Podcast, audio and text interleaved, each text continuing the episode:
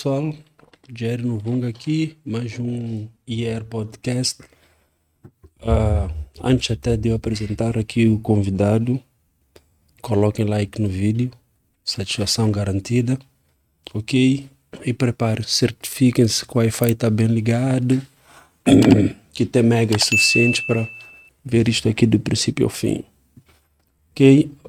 O pessoal foi à caça, tivemos, tivemos assim uma janela de oportunidade de encontrar alguém que estamos a tentar gravar com ela há muito tempo e acredito que vai somar muito para o nosso canal e muito para quem estiver aí a ver. Ok? Eu vou deixar ela aqui se apresentar. Bom dia, bom dia a todos. Uh, meu nome é Nuno Lima, uh, sou representante da marca do ginásio Massadura. Uh, Quero aqui agradecer a IR, agradecer ao Jerry pela, pelo convite. Uh, e pronto, vamos estar aqui, vamos fazer uma conversa, um bate-papo bem desconfortável, bem uh, descontraído, né? E a minha ideia é tentar contribuir aquilo que é uh, a, minha, a minha caminhada, né? Dentro do mundo do fitness até, até aqui, né? Que caminhada, né? caminhada de alguns anos. O pessoal assim, o Nuno, Nuno resumiu-se. Acho que é o que está-lhe a dar taco agora, a cena de massa dura. Né? Então, então Mas pô, o Nuno, o, Nuno, o Nuno já é o Nuno há muitos anos. Antes, antes de ser antes de ser o Nuno Lima, como ele disse, ele já é Nuno outras cenas há muitos anos. E esta cena do fitness, como ele disse, na história dele vem bem antes do fitness. O teu fitness é antes do fitness, né? Yeah, um, bem, é daquelas brincadeiras que tu começas uh, em casa, na garagem, né? nas brincadeiras. Um menino sonhador, né? Achar que, pronto, algumas coisas são impossíveis de se realizar e vais fazendo na brincadeira, né? Vais brincando, vais brincando de, de sonhar acordado, né? E quando as por ti estás a fazer há 5, 6, 7, 10 anos. E, e quando e, olhas para trás. Quando olhas para trás, as só, coisas começam só fizeste a isso. É, só fiz isso, exatamente. uh, mas é assim que eu me defino, uma pessoa bastante sonhadora. Uh, acho que não, uh, não consigo deixar aqueles sonhos de criança né, que eu sempre tive e sempre corri atrás deles. E, e hoje consigo viver, graças a Deus, alguns desses sonhos, né? ainda tenho muitos se Deus permitir. Uh, mas mais do que sonhar aquilo que eu sonhei, uh, a minha a minha vontade foi sempre de carregar pessoas comigo para viverem esse sonho, porque a visão que eu sempre tive é que era uma coisa tão tão boa, mas ao mesmo tempo que liberta tanta gente de tantas frustrações do dia a dia, né? Uh, e a minha ideia sempre foi essa: é a gente tentar viver num mundo mais simples, ou pelo menos tentar viver uma rotina mais simples, mais alegre. Né? É, mais abrangente. Exatamente. Nessa parte da abrangência que falas é engraçado, porque uh, nisto que a gente faz, sempre vais encontrar uma parte pessoal que acha que não, não faz parte disto ou isto é um mundo que especial, só, que exatamente, para os especiais, exatamente. E eu sempre senti que havia essa essa necessidade de mostrar para não só para os atletas, mas para uma pessoa normal que existe espaço para ela também, não? Eh, é preciso que a gente liberte-se um pouco de questões culturais, de crenças ou de algumas coisas que nos bloqueiam a dar esse passo à frente. Né? E, isto, isso era um copo vazio para aprender, ok? Eu falo isto e um dos grandes exemplos que eu até dou são os meus pais. Os meus pais hoje treinam comigo. E eu sempre ouvi o meu pai dizer que eu não gosto de ginásio, porque é muito fechado, é confinado, não gosto daquele ambiente. Hoje meu pai não sai do ginásio, não sai da massa dura. Todos os dias vai lá treinar, a minha mãe também vai lá treinar. É, quer dizer, para o meu pai que, eu, que me criou e a minha mãe que me criou, eu ouvir algo de eu nunca gostei tanto disto, nunca gostei tanto disto, e eles conseguirem reverter a mentalidade deles, a entenderem e caminharem por si só, e hoje conseguirem ser um exemplo, testemunho de isto funciona, isto, é bom. Funciona, isto é bom. Quer dizer, é, é excepcional. É. Se tu não consegues dar exemplo dentro da tua própria casa, é complicado. É complicado. É complicado.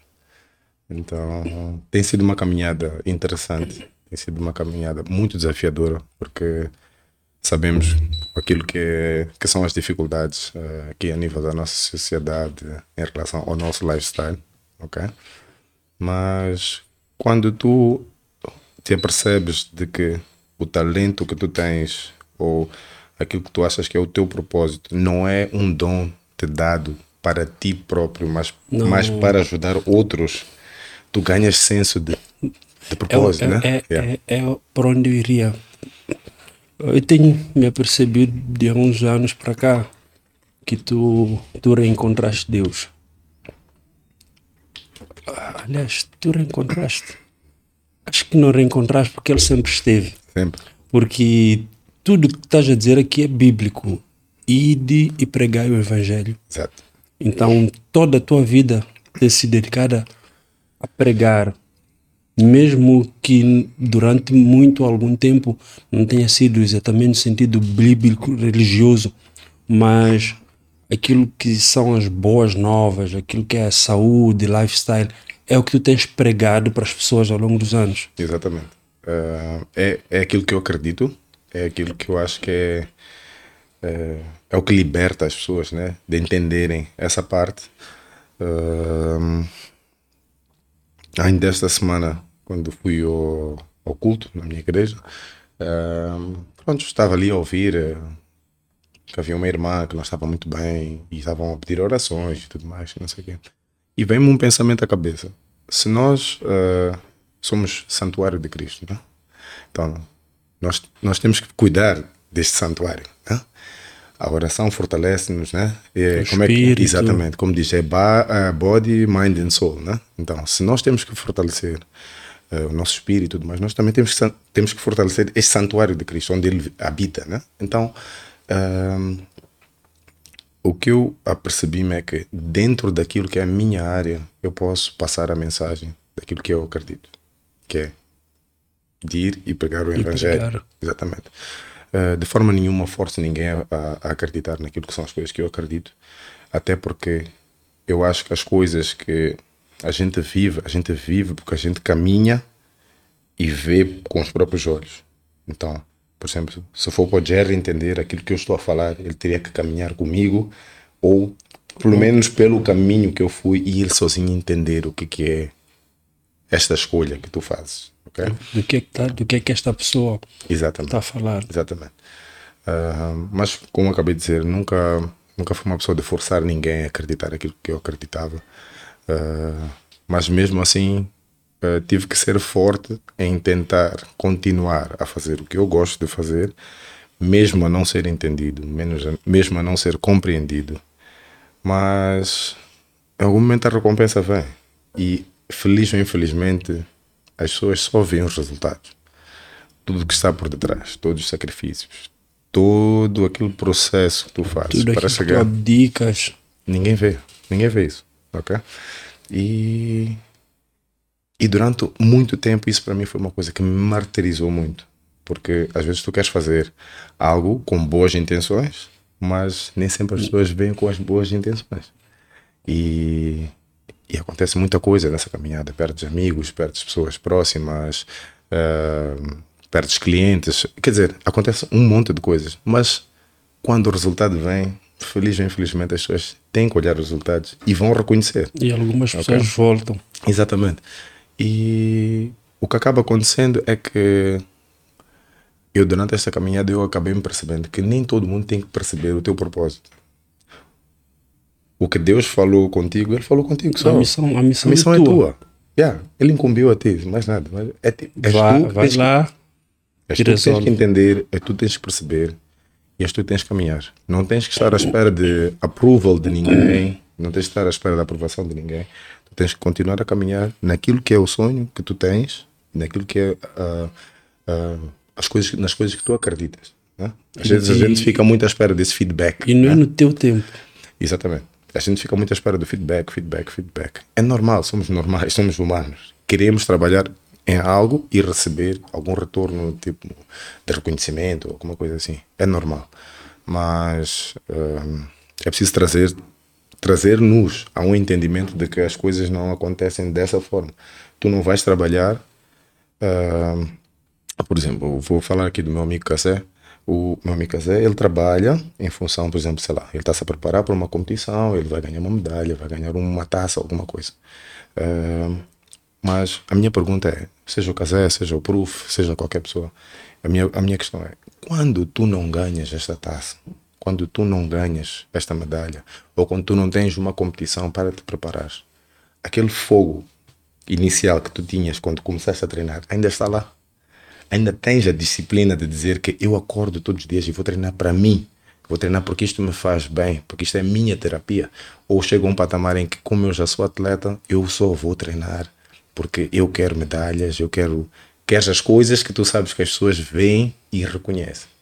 Então é preciso ter este cuidado, se calhar, de perceber que existe sim este feedback ou existe este patamar de chegar a um ponto em que tu és reconhecido pelo mundo, mas sem esquecer de onde tu vieste e como tu começaste o e qual é a é, tua essência. O que é que te fez começar? Exatamente. O que é que te motivou?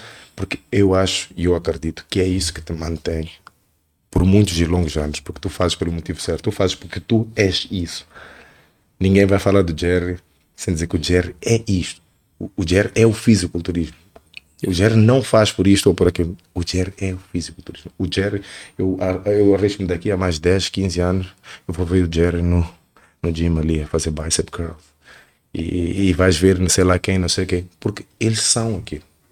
Aquela. O Arnold Schwarzenegger hoje acorda, vai treinar. Ele é fisiculturista. Sabes qual é o engraçado do Arnold? Tem umas remadas, uns movimentos que eles faziam lá old school. Então, tens a ciência a biomecânica a evoluir. A dizer e, que aquilo está errado, né? E eles, tipo, não, porque aprovaram por A mais B que ele está errado. Ele não responde, ele faz um vídeo na idade dele aplicar aquela execução. É a essência dele. É. Eu Tipo, é, é, é onde está a loucura do atleta. Ele ganhou cinco Mister Olímpias a fazer aquilo. Aquilo é que ele trouxe até onde ele É parte do que levou até onde é, ele está. Exatamente. Não exatamente. se deita fora. É, não se deita fora, sem dúvida. Se isto vai, essa, né, se isto aqui vai me lesionar aqui, então eu vou fazer isto depois eu vou fazer um cuidado paliativo. Exatamente. Mas eu vou fazer isto. Ah, sem dúvida. Sim, Porque tem sido isto ao longo dos últimos 30, 40, 50 anos. A ciência e a técnica sempre vão evoluir em algum patamar, né? sempre vão. Mas é, é, o que estás a dizer. No que diz respeito a esta evolução do atleta, pronto, também não haver esse ego de dizer que olha, eu sou old school, e todas estas tretas que vocês estão a trazer agora de novidade, isso não é nada. Isso não é nada. Não, a gente tem que aprender, a gente tem que continuar a evoluir, temos que, uh, temos que estudar, né? temos que adquirir conhecimento e evoluir também, porque se a gente quer fazer parte disso, né? até porque nós trabalhamos com clientes e tudo mais, nós temos que sempre trazer técnicas novas. Né? Até porque cada cliente tem uma característica completamente, completamente diferente, diferente. tem, um biotipo e, diferente. E o cuidado tem que ser diferente. E o, e, e o cuidado tem que ser diferenciado, sem dúvida. Isso acho que não muda nem na tua área, nem na minha área. Isso é, é algo que nós temos que estar sempre a aprender, sempre a reinventar, né, para perceber um, como é que a gente pode lidar com estes, diferen com estes diferentes uh, clientes, atletas, ou que a gente tem. Né? Situações, yeah. vamos chamar assim. Exatamente. Yeah. Mas eu quero, eu vou recuar agora. Uhum. Porque nós depois acabamos pegando aqui essa parte do fim yeah. e talvez muito pessoal não sabe. Uh, o senhor foi Mr. Coconuts. ok, yeah, yeah, Thank you. Yeah, isso foi por, isso, por isso eu disse que o fit, tu, tu já eras fitness antes do fitness. eu, tava, eu, eu fui mesmo buscar essa imagem lá atrás. Então, você de baixar um pouco mais. Eu fui buscar essa, essa imagem mesmo lá atrás quando eu disse isso. Yeah, isso foi, pronto, foi uma fase da minha vida que. Um, eu sempre fui uma pessoa que sempre, sempre corri atrás das coisas e tipo sempre busquei estar uh, ter a minha a minha liberdade tanto financeira como liberdade como das coisas que eu gosto e das coisas que eu que eu, que eu acredito, né? A parte da moda não foi exatamente algo que, que eu gostava assim eu olhava e dizia que eu queria ser modelo.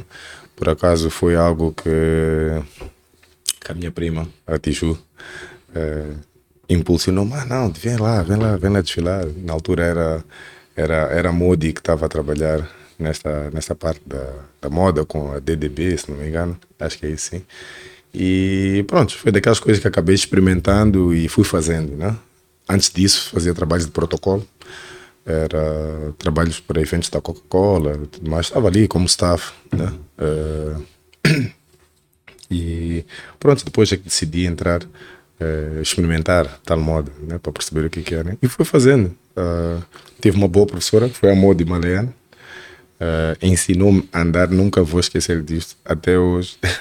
a Modi in, uh, como é, é? incorporar um homem e ensinar um homem a andar. Andar. Tipo, um homem anda assim. Exato. É, um homem tem que andar assim, a postura é assim, sabe? Eu ainda me lembro até hoje dela ensinar-me isto. E foram, foi, foi, foi, foi, bem nice, foram, foram tempos bons. E fui continuando nessa coisa da moda e até que o Coconut decidiu começar com, esta, com este concurso né, de modelos, que era Mister, Miss e Mr. Coconut. Uh, e lá decidi entrar. E, pronto. E foi o que foi. Graças a Deus foi o que foi. Uh, 2005. 2005, Mr. Coconut. Yeah. Foi o primeiro Mr. Sim, foi o primeiro Mr. Tu participaste no primeiro? No primeiro, no primeiro. Quem, quem mais estava contigo naquela coisa? Tava... Porque tem muito pessoal que está conosco até hoje que, como, que, que esteve contigo lá, né? Sim. O uh... Luizinho participou nesse? Não, o Luizinho foi, acho que foi Gato Verão. ah, ok, sim, yeah. sim. E o Gato Verão foi antes do Mister, na verdade. Que foi a primeira tentativa de perceber esta coisa, como é que era.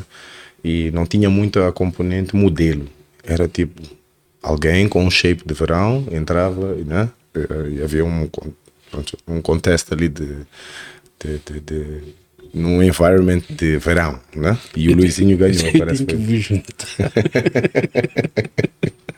é. Então depois é que eles criaram o Miss e Mister. A Miss foi a, foi a Carla e o Mister foi eu, na altura. Né?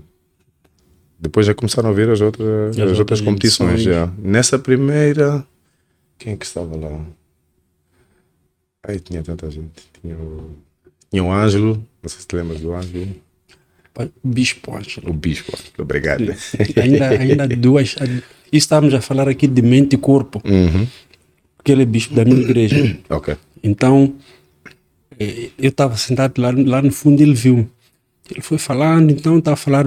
Então, ele explicou exatamente o que disseste. Tipo, tem aqui alguém que sobre cuidar do corpo, percebe, nutrição, etc. Mas porque isso só não chega né, está aqui porque também precisa cuidar do espírito, uhum. porque estas duas coisas combinam, com, complementam yeah, sempre. se bastante, yeah, exatamente.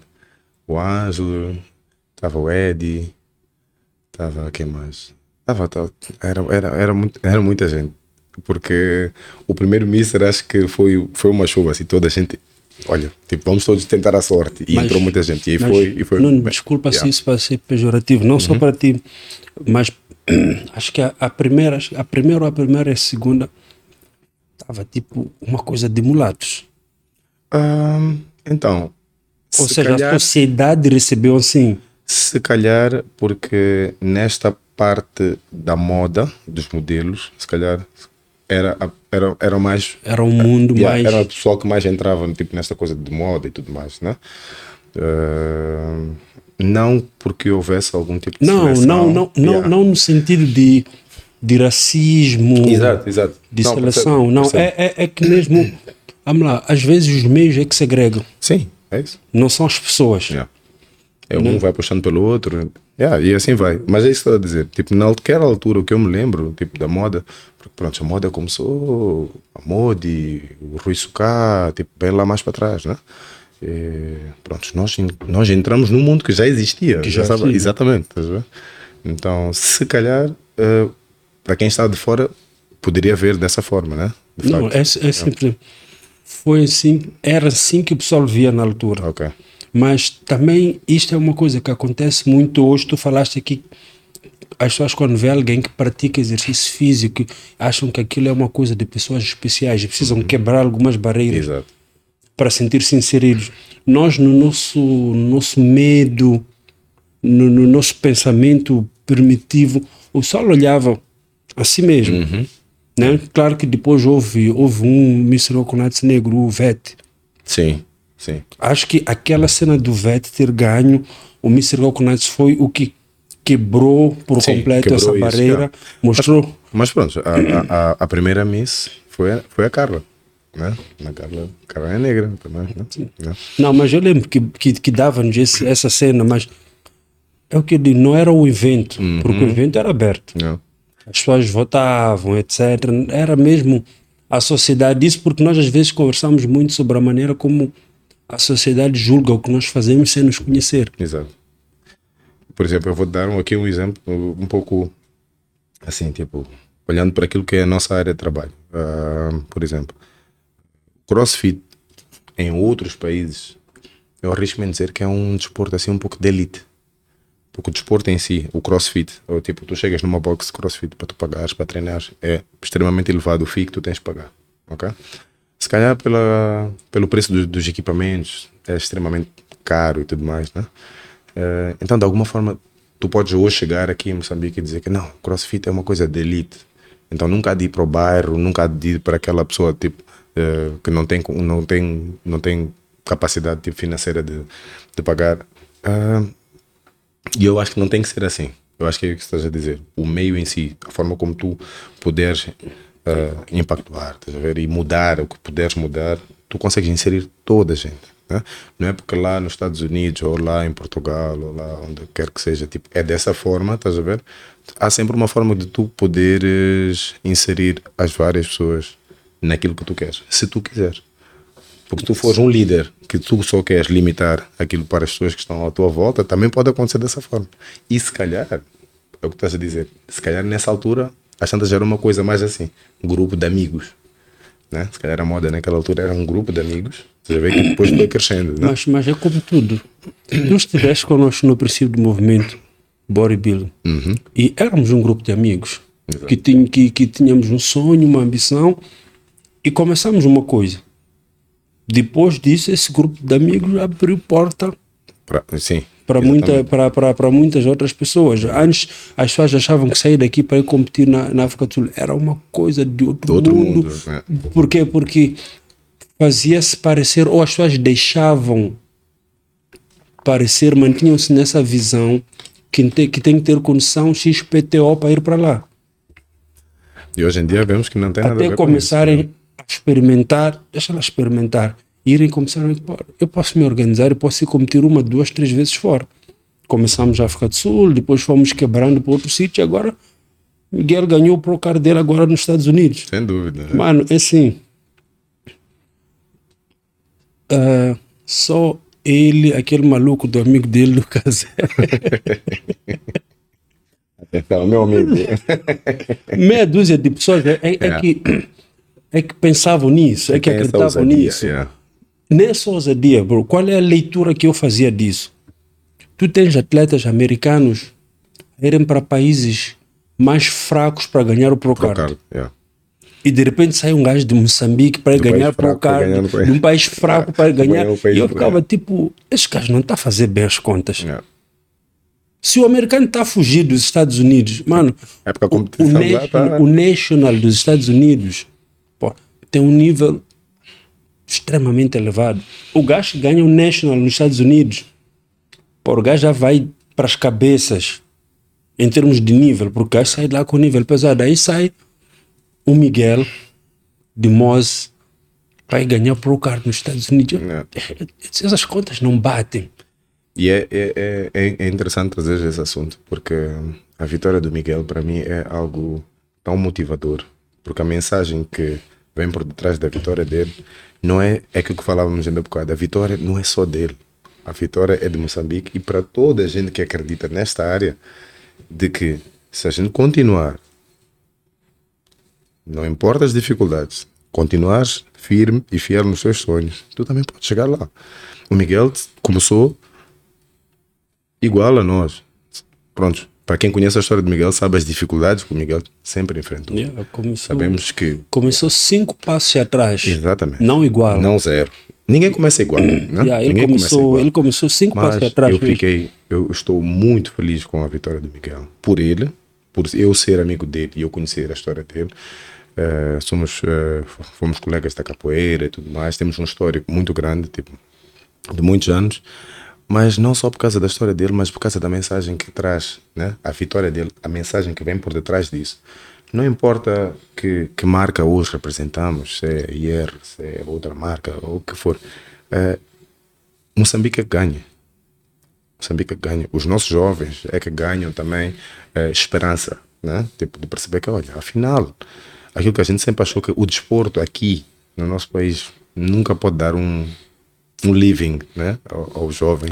E isso E- começa a mudar E nem é sobre isso, não. é sobre dignidade. também. Assim, eu acho que a maior, a maior, nossa maior batalha mesmo como desportistas é dignidade, é tu poderes entrar em qualquer sítio e seres igual a qualquer outro profissional. Só isso. Se vives disso, não vives, é teu problema. Exato. Mas que ninguém diminua o atleta porque ele é atleta.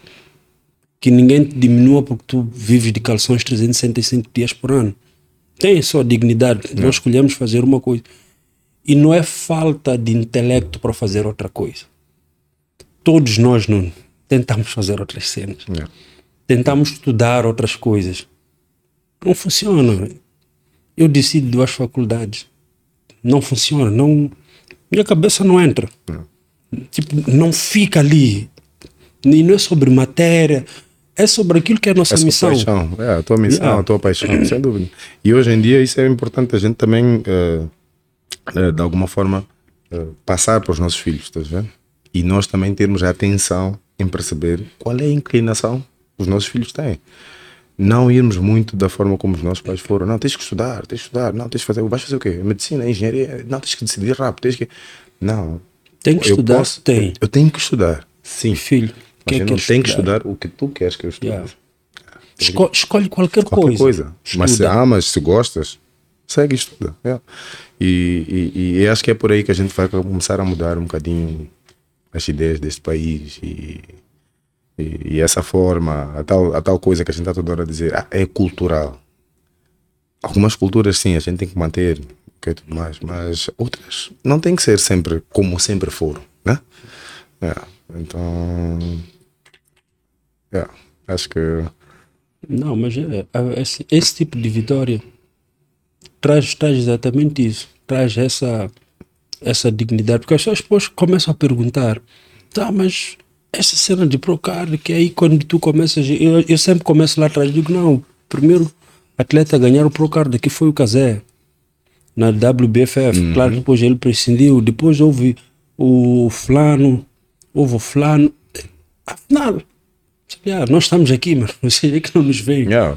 é. Mas nós estamos aqui. É, Por isso é que acho que é nice esta iniciativa, por exemplo, da IR de criar o podcast, né? que é para a gente ter o espaço, né? o nosso espaço, em que a gente pode falar daquilo que são eh, as nossas dificuldades ou das nossas vitórias também, e a gente ir partilhando essa coisa, porque eh, essa abertura às vezes tu não tens num canal televisivo. Né? É limitado. Que acho que prepara três, quatro perguntas sem impacto. Ok? E Chega às vezes estás no meio de uma, de então, uma entrevista é que estão a Nuno- falar de culinária e no intervalo puseram Então, uma da vira para tipo, falar. ah, já que estamos aqui a falar de culinária, vocês esta coisa de dieta levam a sério, né? Essas comidas que o chefe fulano está a fazer, não pode. Ó, levanta já a camisa. Exatamente. Aí tu E é levanta já a camisa. Estão a ver aí um tanquinho que. Aí pronto, muito obrigado por ter vindo ao programa. Pode sair. yeah. E acabou. Yeah. E, o- e qual é o impacto disso? É. E é por isso que eu digo, é, é, é de se louvar. Eh, tu disseste que já querias me convidar aqui para o podcast há muito tempo. Na verdade, eu também já quis participar aqui, mas pronto, estava vinculado a uma outra marca e pronto, devo respeitar? Isso. Mas, sabes, assim, esta coisa aqui é entre eles. Uhum. Eu, eu, eu já fiz parte da equipe da Kratos, hoje estou na equipe da Air Fitness. Nunca, quando estava lá, nunca recebi nenhuma recomendação específica sobre aqui. Sem dúvida. Estando aqui, nunca recebi nenhuma recomendação específica sobre lá. Mas este, isto aqui, esta sala aqui, é território neutro. Uhum. uh, quando eu sentei com o Ivan para falar sobre este projeto, se pode vamos fazer um podcast, isto é assim, e ele foi vendo. Uma das coisas que eu pedi foi isso. E ele concordou logo. Território neutro. Neutro, yeah. Vou aproveitar. Uh, o pessoal só conseguiu ter daqui um ano depois do projeto começar. Exato. Yeah. Não, e é de se louvar essa postura, Jerry, porque quem ganha somos todos nós. Um, eu vejo o vosso podcast e acompanho e, e aprendo muito ouvindo a experiência de cada atleta que senta aqui neste banco, né? E todos temos alguma coisa para acrescentar. Todos nós representamos a mesma bandeira. Então nós temos que de alguma forma nos unir uh, e, e, e, e, trazer algo de mais valioso, né? Mostrar que nós estamos aqui para somar. Nós estamos aqui a representar o desporto de Moçambique, né? E, vejo muitas pessoas que sentaram aqui, são campeões das áreas deles e, e, grandes líderes e tudo mais, né? E eu acho que só, só tem a ganhar é Moçambique. É isso. Yeah, o desporto yeah. só tem a ganhar. Exatamente. Mas não, falando. Uh, é, é, é maninho complicado para mim, né? Porque eu conheço Nuno, nós nos conhecemos há, muito, há muito tempo. Mas eu gostaria muito que o pessoal pudesse perceber, porque tu falas aqui, nós estamos aqui a falar de história, que, e as putz, às vezes eles não. Não vão ensinar. Os que estão a falar. Massa dura não é o teu primeiro movimento. Hum. Não que o outro tenha morrido exatamente, mas massa dura não é o teu primeiro movimento. E queira Deus também que não seja o último, não, não no sentido de largar este, uhum mas que esta direção da amassadora não seja o teu último movimento. Uh, como é que tu entras? O que aconteceu com a cena da capoeira? Uh, então, a capoeira ainda continua. Uh, nós temos um grupo na Matola. E supostamente o que acontece com o grupo da capoeira, nós temos a sede, que seria aqui em Maputo, e depois tens outras escolas né, ao longo do coisa. Yeah. Nós temos uma no Bacamoi, temos outra na, no Bar da Liberdade. Uh, nós representamos uma escola brasileira que é o grupo Associação Sociocultural de Capoeira Magangá, que o meu mestre está no Brasil. Ainda estamos em contato, ainda falamos, ainda desenvolvemos atividades. Mas, uh, infelizmente, por causa da questão da Covid, em algum momento algumas coisas acabaram quebrando-se um bocadinho. A sede era aqui na Massa Dura, ainda é, né? Mas, como eu disse, com a questão do, do, do Covid, houve uma dispersão algumas pessoas começaram a engrenar em outras áreas. Uh, tem, tu começas também, de alguma forma, a ter que prestar mais atenção a, a outras coisas, estás a ver? Uh, a capoeira é e sempre vai fazer parte da minha história. Eu sou capoeirista há 21 anos. Né? Uh, isso sempre vai fazer parte da minha história, faz parte de tudo aquilo que eu faço. Uh, se calhar o que, o, que, deve estar a falar, que deve aparentar o, não, o ter acabado é porque se calhar há pouca visibilidade, né? Sim. Como havia antes. Hoje em dia eh, há tantas coisas que a gente está inserido que a gente tem que tentar dar um pouco mais de atenção a cada uma delas, né? E, e, e acho que é isso que acaba acontecendo. Mas a capoeira está tá online, continua firme e forte. O grupo Magangá está aí. Temos o pessoal da Liberdade que está mais na liderança, estão com um grupo maior. Uh, tem um pessoal também que está no bar do Bagamoio, também estão aí. O pessoal da cidade está um bocadinho mais parado, mas o resto do pessoal está tá em atividade. A capoeira continua forte. Isso porque muitos, muito do pessoal, Casel, Miguel, Paulo, ou seja, foi o ponto de partida do para, fitness. para muito pessoal envolvido na cena e, e, é tipo cena fitness lifestyle 100%. Uhum. Eu lembro que na altura nós usávamos o mesmo espaço na praia, vocês ficavam escandalizados porque nós acabávamos de jogar futebol e íamos, íamos beber cerveja. Vocês... Yeah, é isso, para nós aquilo era. para nós aquilo era um escândalo. Era um sacrilégio. Yeah, esquece um atleta, é beber. E, mas depois foi engraçado quando a gente começou -se a reaproximar, nós de vocês e vocês de nós, vocês começaram a entender um bocadinho do que, que era o nosso lifestyle da capoeira e nós entendemos um bocadinho o vosso lifestyle também. E, e, e, quer dizer, é daquelas coisas que tu falas ou criticas quando há falta de conhecimento. Já perceber? Com a avançada carruagem, tu vais conhecendo algumas coisas e vais entendendo que Vais pronto, isto não é tão prejudicial, feito desta forma, né? Tu também és um profissional da área, então de alguma forma vocês também sabiam o que estavam a fazer, né? Sabíamos. Yeah. Na verdade, não sabíamos. Por- Assim, eu sempre, eu sempre fui praticante de desporto. E sempre, sempre fui ponto de convergência de várias pessoas. E sempre teve que caber em mim alguém que alberga todas essas pessoas. E aquele pessoal ali da, do futebol, da praia, é o pessoal que cresceu comigo no futebol.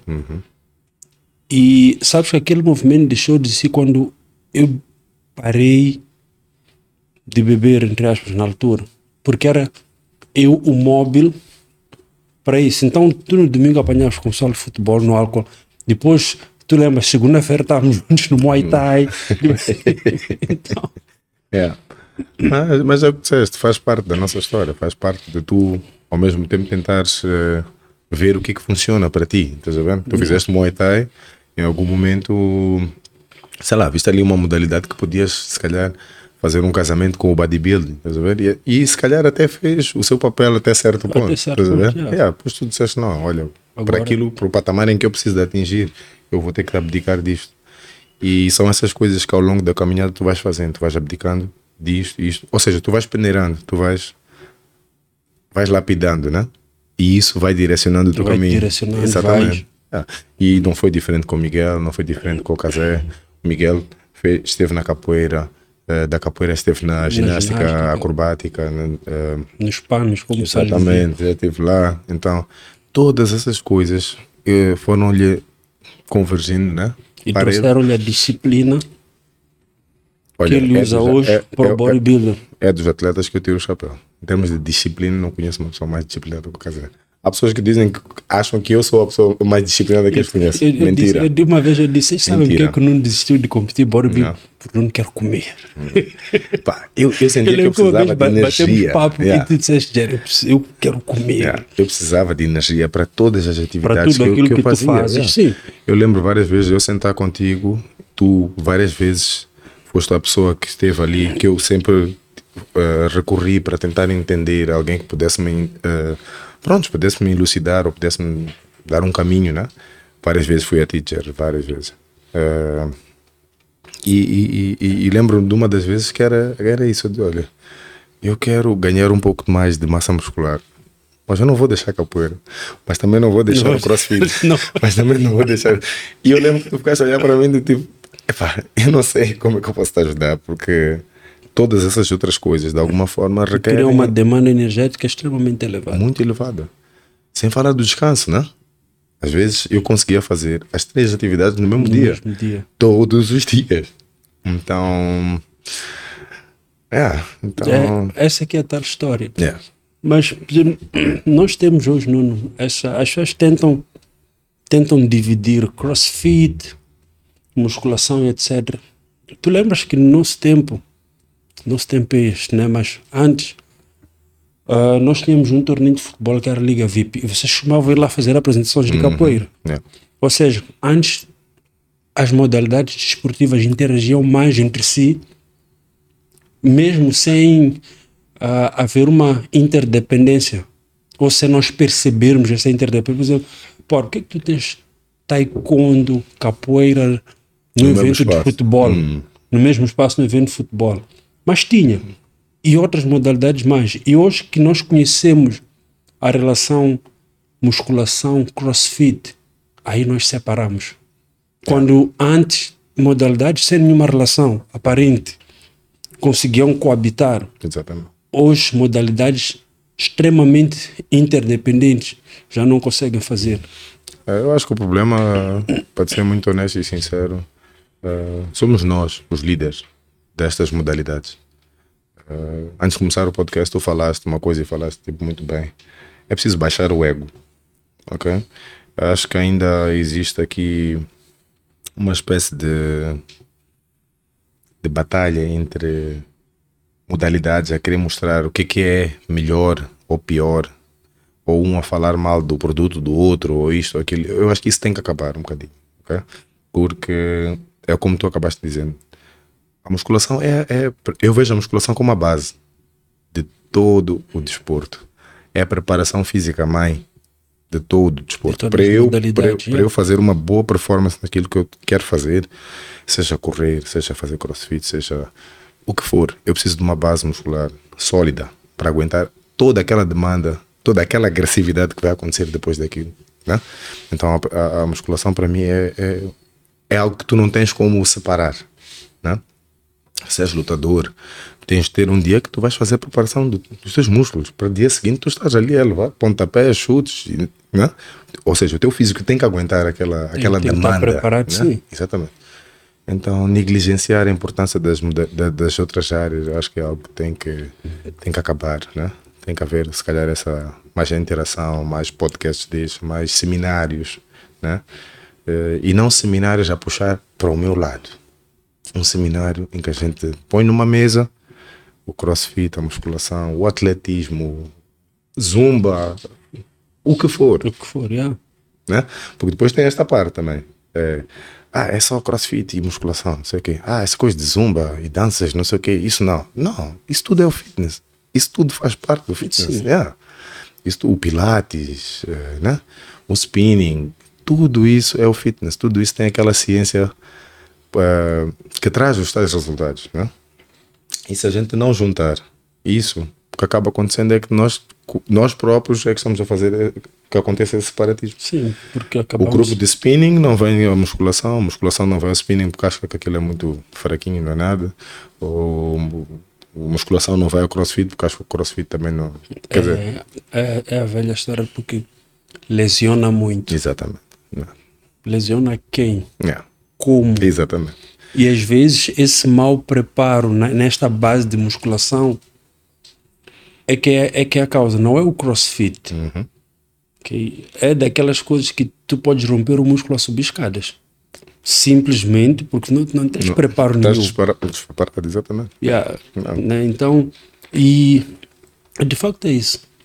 Nós, como maus profissionais, nos escondemos muito atrás dessas coisas. Uhum. Protagonismos. Porque eu não posso, não posso dividir um aluno contigo, sabes porquê? Porque eu vou ter que periodizar o treino. E eu não sei periodizar o treino. É.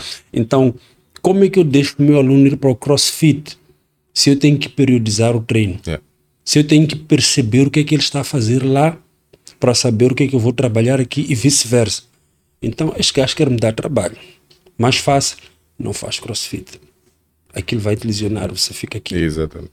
É. Eu continuo burro, o cliente continua ali comigo, já não está satisfeito porque ele quer fazer crossfit. É. Até que um dia ele quebra, ele vai. É engraçado que esse, esse, esse exemplo exatamente que estás a dar foi o exemplo que eu tive há pouco tempo de uma aluna que ela está a fazer musculação no outro ginásio.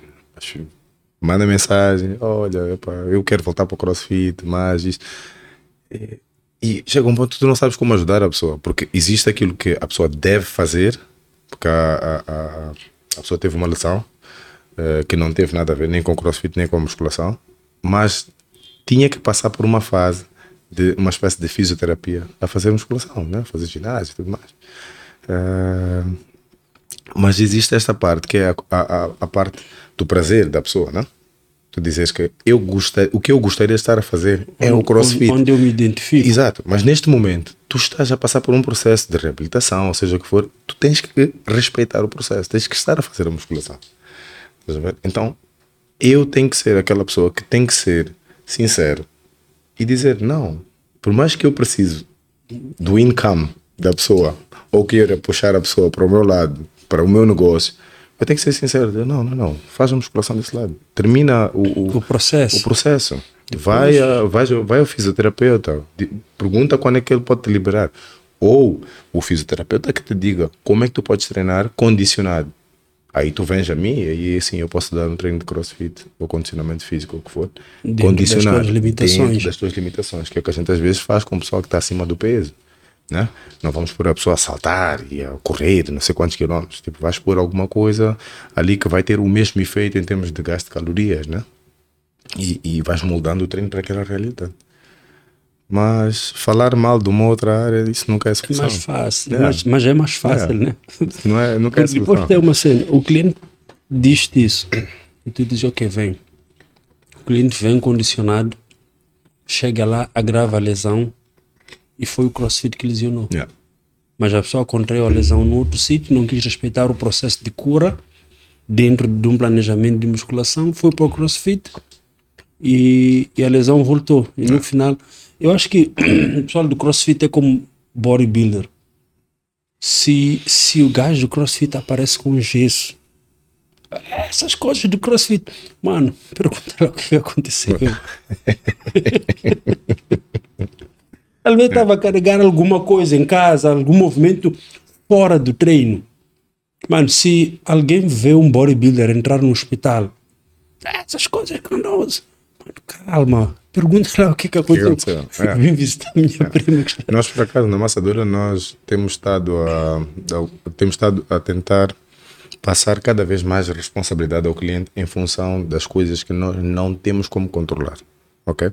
Da porta para dentro, nós controlamos. Por exemplo, se o Jerry é meu aluno, ele chegou, eu vi que o Jerry chegou tarde. Nós já estamos a meio do, do aquecimento. Mas o Jerry chegou, nem alongou, começou logo, já está ali com os amigos, já está ali tipo, a saltitar. É minha responsabilidade deixar passar ou chegar ali travado, dizer: olha, tu acabaste de chegar, chegaste tarde, não te preparaste para entrar nesta aula, daqui a pouco tu vais te lesionar. Então, eu prefiro sempre fazer o papel de chato. Paro, vou ter com o cliente: olha, desculpa, não aqueceste. Vai ali, alonga um bocadinho, 5, 10 minutos, vai para uma máquina, aquece um bocadinho ali no remo ou na esteira ou alguma coisa assim. Olha, depois vem cá e eu vou te dar um outro pré-aquecimento depois tu entras para a aula. Uh, mas tentamos de alguma forma sempre responsabilizar o cliente em relação a coisas que nós não temos, não temos como controlar. O sono, estás a dormir 7 horas de tempo, ou pelo menos, sei lá, 6 horas de tempo, estás a ter uh, momentos em que tu consegues fazer um alongamento para desprender o corpo, para aumentar um bocadinho mais da amplitude dos movimentos, tipo, isso de alguma forma também vai prevenir uh, que tu tenhas mais lesões, né? Porque o que acontece, pelo menos do nosso lado, o que eu acabo vendo é que tens clientes que sempre vêm com aquela postura de que o ginásio é é uma máquina de transformação, é a varinha mágica. Sim. Tu chegas, a partir do momento que tu inscreves, te inscreves ali na ficha de inscrição, estás inscrito, a magia começou a partir começou. daquele dia. Exatamente. Então, a gente tenta passar para o cliente sempre essa mentalidade de que existe uma parte que é a nossa responsabilidade, sim, mas existe uma outra parte que é muito tua responsabilidade. Mesmo quando tu vens treinar, se tu vens com 10% de energia para cumprir, só vens para cumprir é muito difícil, tipo, em 3, 6 meses tu dizes que vais ver algum tipo de, de resultado, né? Então a gente, dentro da aula, vai sempre tentando passar alguns ensinamentos, tipo, em relação à alimentação, em relação ao recovery, né? Em relação a melhorar a execução uh, dos movimentos.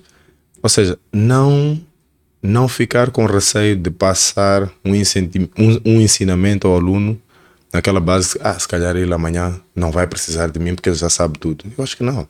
Eu acho que se ele evolui em, em conhecimento, no que diz respeito à nossa comunicação, começa a ficar cada vez mais simples. Aquilo que a gente for falar uh, vai ser de mais alto nível que vai começar a fazer sentido eu simplesmente dizer, olha, tens de passar mais tempo no recovery. Quando tu disser mais tempo no recovery, tu já sabes o que é. E não só, a pessoa já a tua palavra, o teu conhecimento já já está fidelizado naquela pessoa. E de perceber que, ok, se este gajo está a dizer é porque eu preciso. Porque as pessoas são viciadas em treino.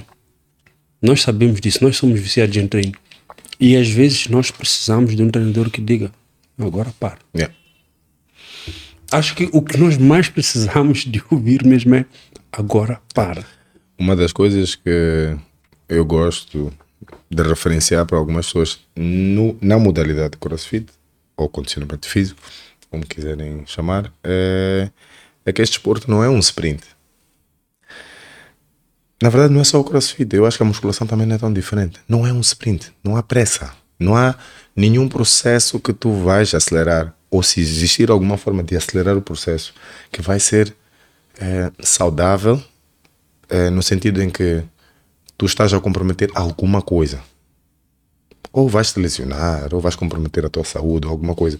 Seja o que for, Tu vais acelerar o processo, alguma coisa não vai correr como esperado. Infelizmente vais aprender, mas já erraste, né? Podias aprender com o Jerry, a experiência do Jerry, podias aprender com a experiência do Casé, podias aprender com a experiência de qualquer outra pessoa. Infelizmente as coisas nunca são assim, a gente sabe disso. Sim.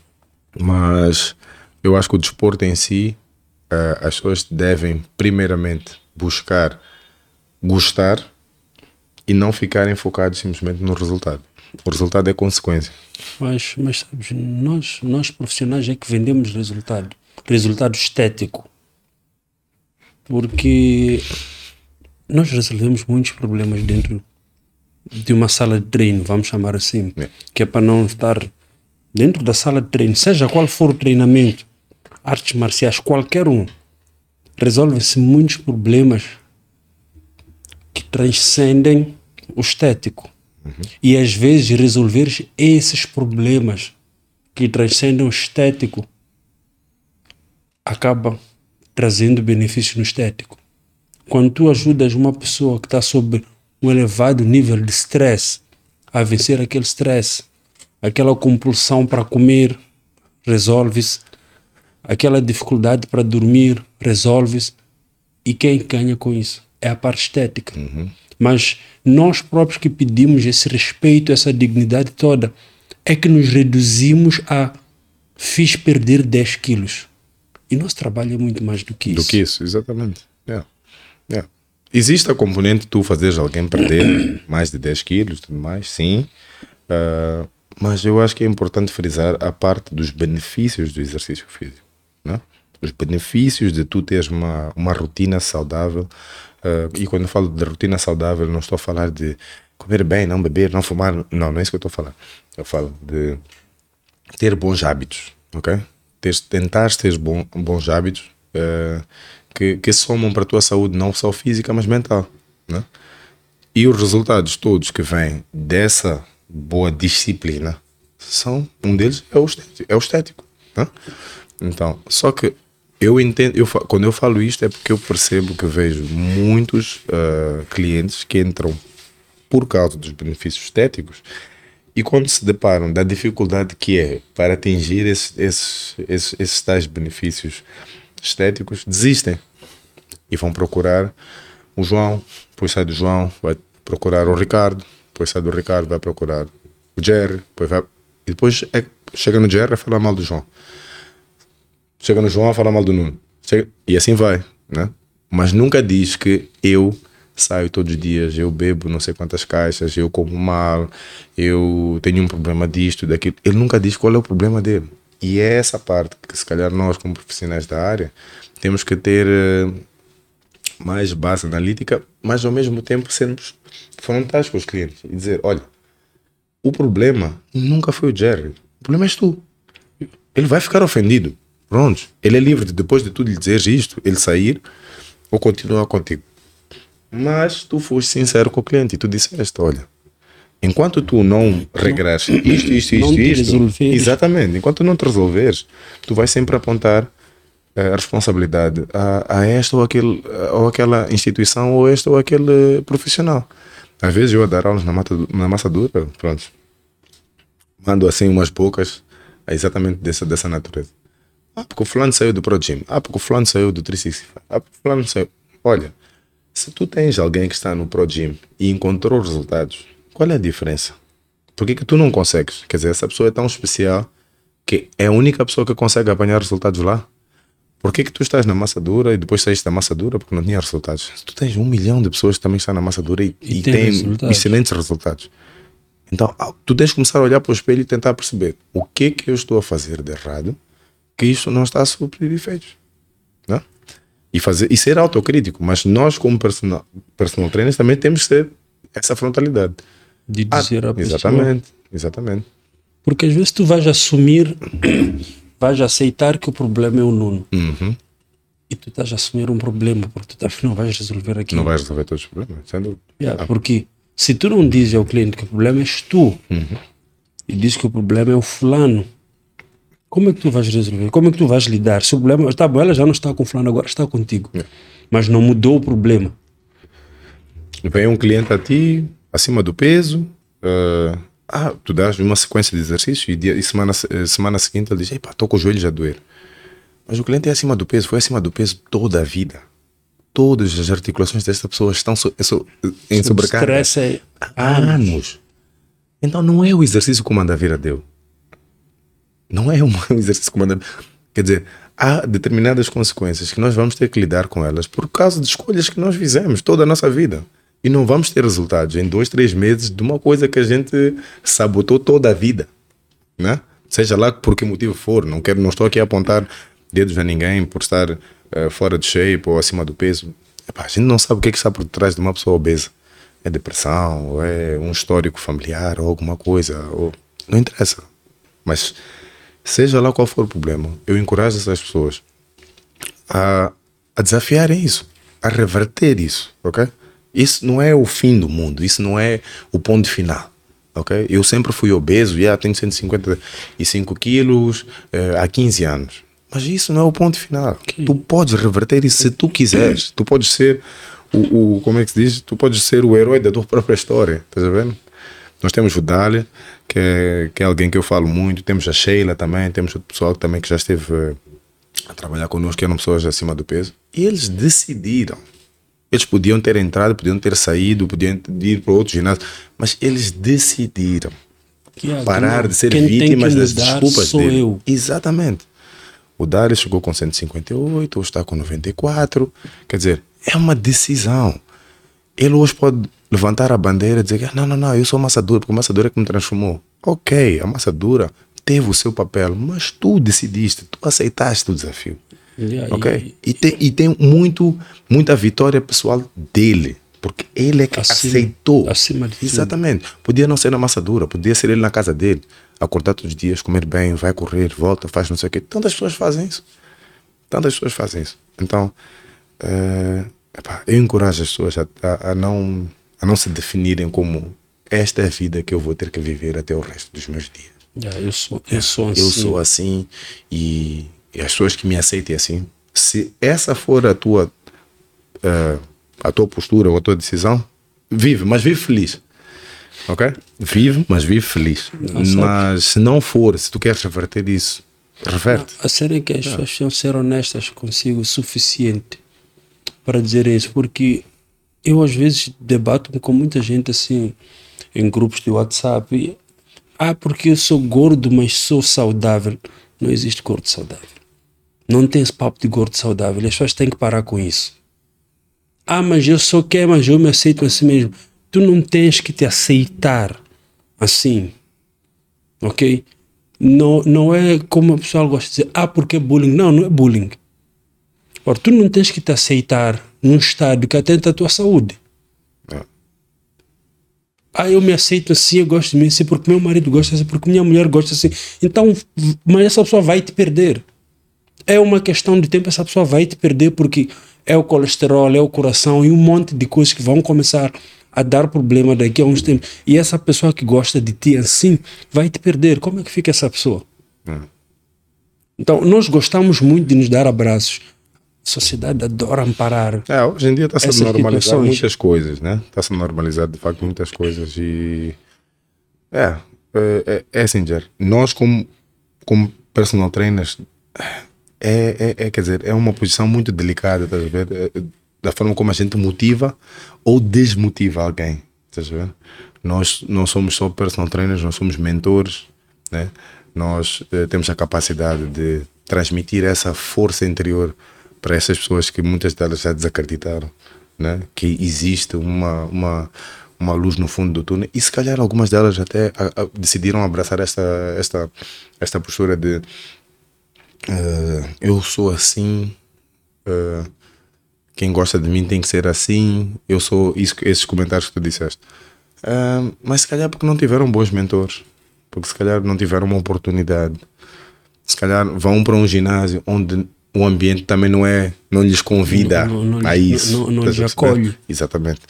Então, ainda por bocado tu falavas aqui da daquela velha rivalidade que havia lá no, uh, nos Estados Unidos de no Brasil, no né? Brasil, yeah. do crossfit, do crossfit musculação. musculação, não sei o quê. Eu acho que o, o, uma das coisas que acontece no crossfit é esta como é que eu posso dizer? Esta, esta parte que é, é, insere mais pessoas de várias de vários estilos de, de, de, vida e não só de vários shapes, né? E toda a gente está ali pelo fitness. Eu não me importo se tu és mais obeso que eu, se tu és mais magrinho que eu, se tu tens uma sapatilha mais cara que a minha. É, eu acho que acontece dentro do CrossFit é essa é a tal parte da alegria da comunidade que é muito convidativa, né? Tipo, a gente consegue acolher pessoas de, de, de diferentes shapes, né? E toda a gente se sente parte daquela família. É, se calhar durante um tempo, mais uns anos para trás, se calhar hoje está diferente. Se calhar no ginásio não havia muito esta. Né? Uh, a gente chega no ginásio. Vou, né? eu, vou, eu vou falar sobre ginásio e sobre desporto. Uhum, exatamente. São, são duas coisas diferentes. Diferentes, yeah. Por exemplo, nós tivemos há pouco tempo o hard body e apareceu lá um, um hum, tipo. Eu vi as fotos. Yeah. Fora de shape, uhum. vamos, vamos dizer assim. E eu recebi muitas mensagens. Que vocês que deixaram os gajos subir no palco, não deviam, porque isso, isso. Aquilo que eu disse é: o desporto não faz isso. Não. O desporto não segrega. Ok? Não, não existe isso de não deixa subir, não deixa participar, não deixa dar opinião, não. O desporto não segrega. Não. O desporto é para todos. E fazendo isso, começas a quebrar essas barreiras. Yeah, o desporto é para todos. Está é. Fora de shape, sim. Está é, fora daquele padrão. Sim. Está. Tem tá. algum nível comparativo, competitivo, que, etc. Não. Uhum. Então, desporto não Ninguém falou que ele iria subir o palco e no shape que ele estava, ele iria ganhar. Sim. Né? O desporto Mas não segrega. ele participar, eu acho que não há nada. O desporto, é. E olha, e é, é engraçado que as pessoas lá de fora copiam o que lhes convém, porque há três semanas houve um evento nos Estados Unidos e subiu um tipo ali, acontece todos os anos. Aliás, tu lembras naquele é, nosso evento em Pretória, que só viu um, um gajo é. ali estava com super, super feliz da é. vida e, que, e nós na altura ficamos chocados também. Tipo, yeah, é esse gajo vai competir mesmo. É que tu não sabes o que, que está por detrás daquela pessoa subir ao palco. Às vezes é uma conquista pessoal de realizar um sonho, né? E tu estás a barrar a pessoa porque simplesmente não se encaixa naquele. Não? Nem, nem interessa. Yeah. Nem interessa. É por bira, não tem problemas psicológicos não interessa. O desporto tem espaço para essas pessoas que vão por bira, vão por problemas psicológicos, vão. Agora, uh, no Miss Olímpia, subiu um puto brasileiro, Renan Cego, e não foi competir nos especiais. Foi competir na categoria aberta. O desporto não segrega. É. Esse é o desporto. Depois tem um ginásio. Uhum. E onde começa o problema. Aí começa o problema. Por quê? Porque não é suposto, não é suposto o ginásio segregar. Uhum. Eu tenho estado a desenvolver um trabalho com o Comitê Paralímpico e é difícil de encontrar ginásio aqui com acesso para Exato. pessoas, yeah. para cadeirantes. Yeah. Okay? Ninguém se lembra deles. Ninguém monta um ginásio, lembra-se, ah, ok, vou colocar uma rampa. Ninguém se lembra disso. Yeah. Ok? tu vais ver as catracas de alguns ginásios, o obeso não passa por ali. Yeah. Yeah. Aí imagina, imagina o obeso que vai para se inscrever, ele antes de testar se passa na catraca ou não, ele paga. Uhum. Paga, inscreve tudo, quando vai ele não passa ali. Como é que fica essa pessoa? Yeah. Constrangida, com certeza. Há de tentar um segundo ginásio? Não. Não vai. Logo ali, ele diz: Isto não é para mim e fica traumatizado, vai dizer mesmo, epá, eu vou morrer, deixa morrer assim mesmo, paciência. E acho que se calhar é por aí, estás a ver? Acho que é por aí que de alguma forma os grupos de pessoas se calhar mais obesas começam a vão se agrupar, por exemplo, na aula de step ou na aula de uh, pronto, tens alguns na aula de crossfit, estás a ver? Acho que é, é, é por isso, estás a ver? Por essas coisas que estás a dizer.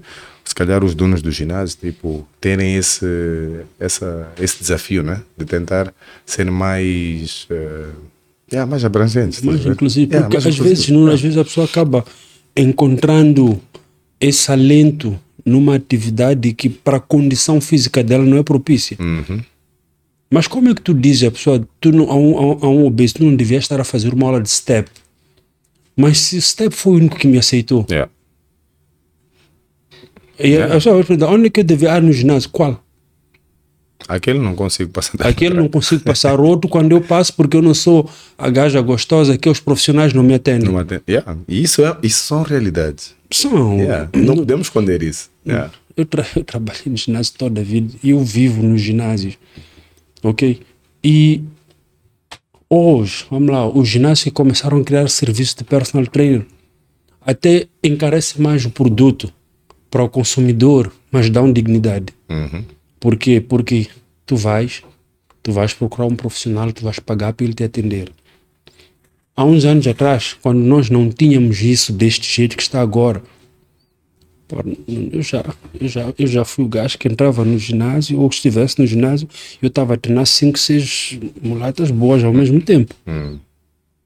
Aí vai chegar uma senhora gorda e quer que eu deixe as mulatas boas para ele atender.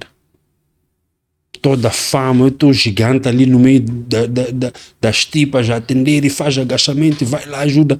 Aí chega uma senhora obesa o que é que fazem com as senhoras? Quando ela entra, tu vês os instrutores, nós dois somos colegas, aí eu olho, tipo, vai tu, tu olhas para mim, tipo, vai tu, vai tu, vai tu, eu saio para casa de banho, tu sais para ir fazer sei lá o quê.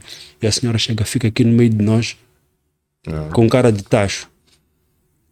E aí chega na aula de step, acolhe Yeah, E tu dizes, não, não faz step, vai, pro, vai fazer musculação. Musculação? Onde eu fui humilhada, ignorada por aqueles dois miúdos ali.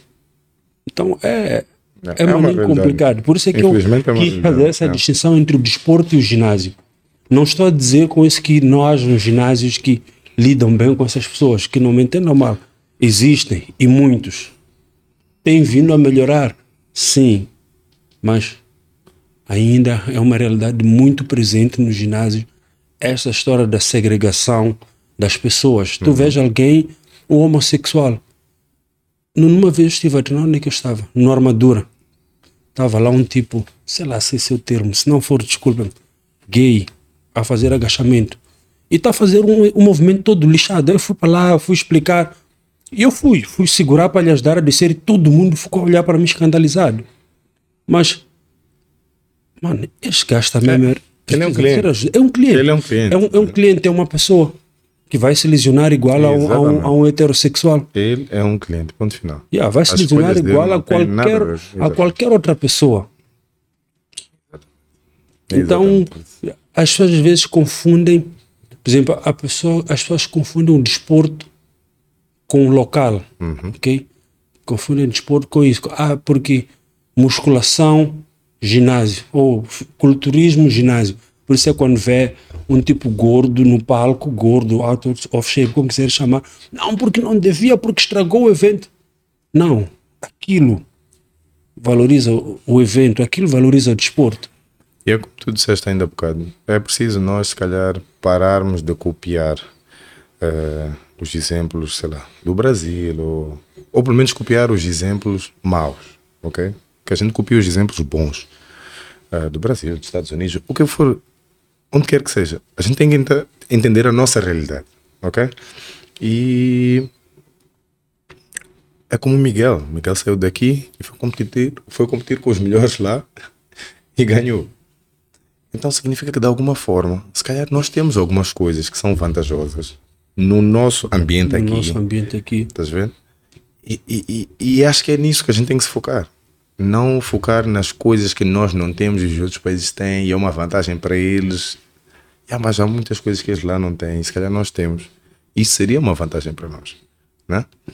Então, eu acho que copiar os bons exemplos, se- sem dúvida, mas não levarmos eh, maus exemplos, rivalidades, eh, ou até porque, pronto, eu sou, eu sou fã do não sei quem, então não sei quem defende que é contra o crossfit, então eu também vou odiar o crossfit a partir de hoje, né? Sim, E- epá, gosta de crossfit? Não, eu Yeah, também nós já não. não somos amigos. yeah. Ou então somos amigos porque não gostamos do crossfit. Sim, vamos lá nos juntar para bater no crossfit, vamos Yeah. lá nos juntar para, para bater na musculação.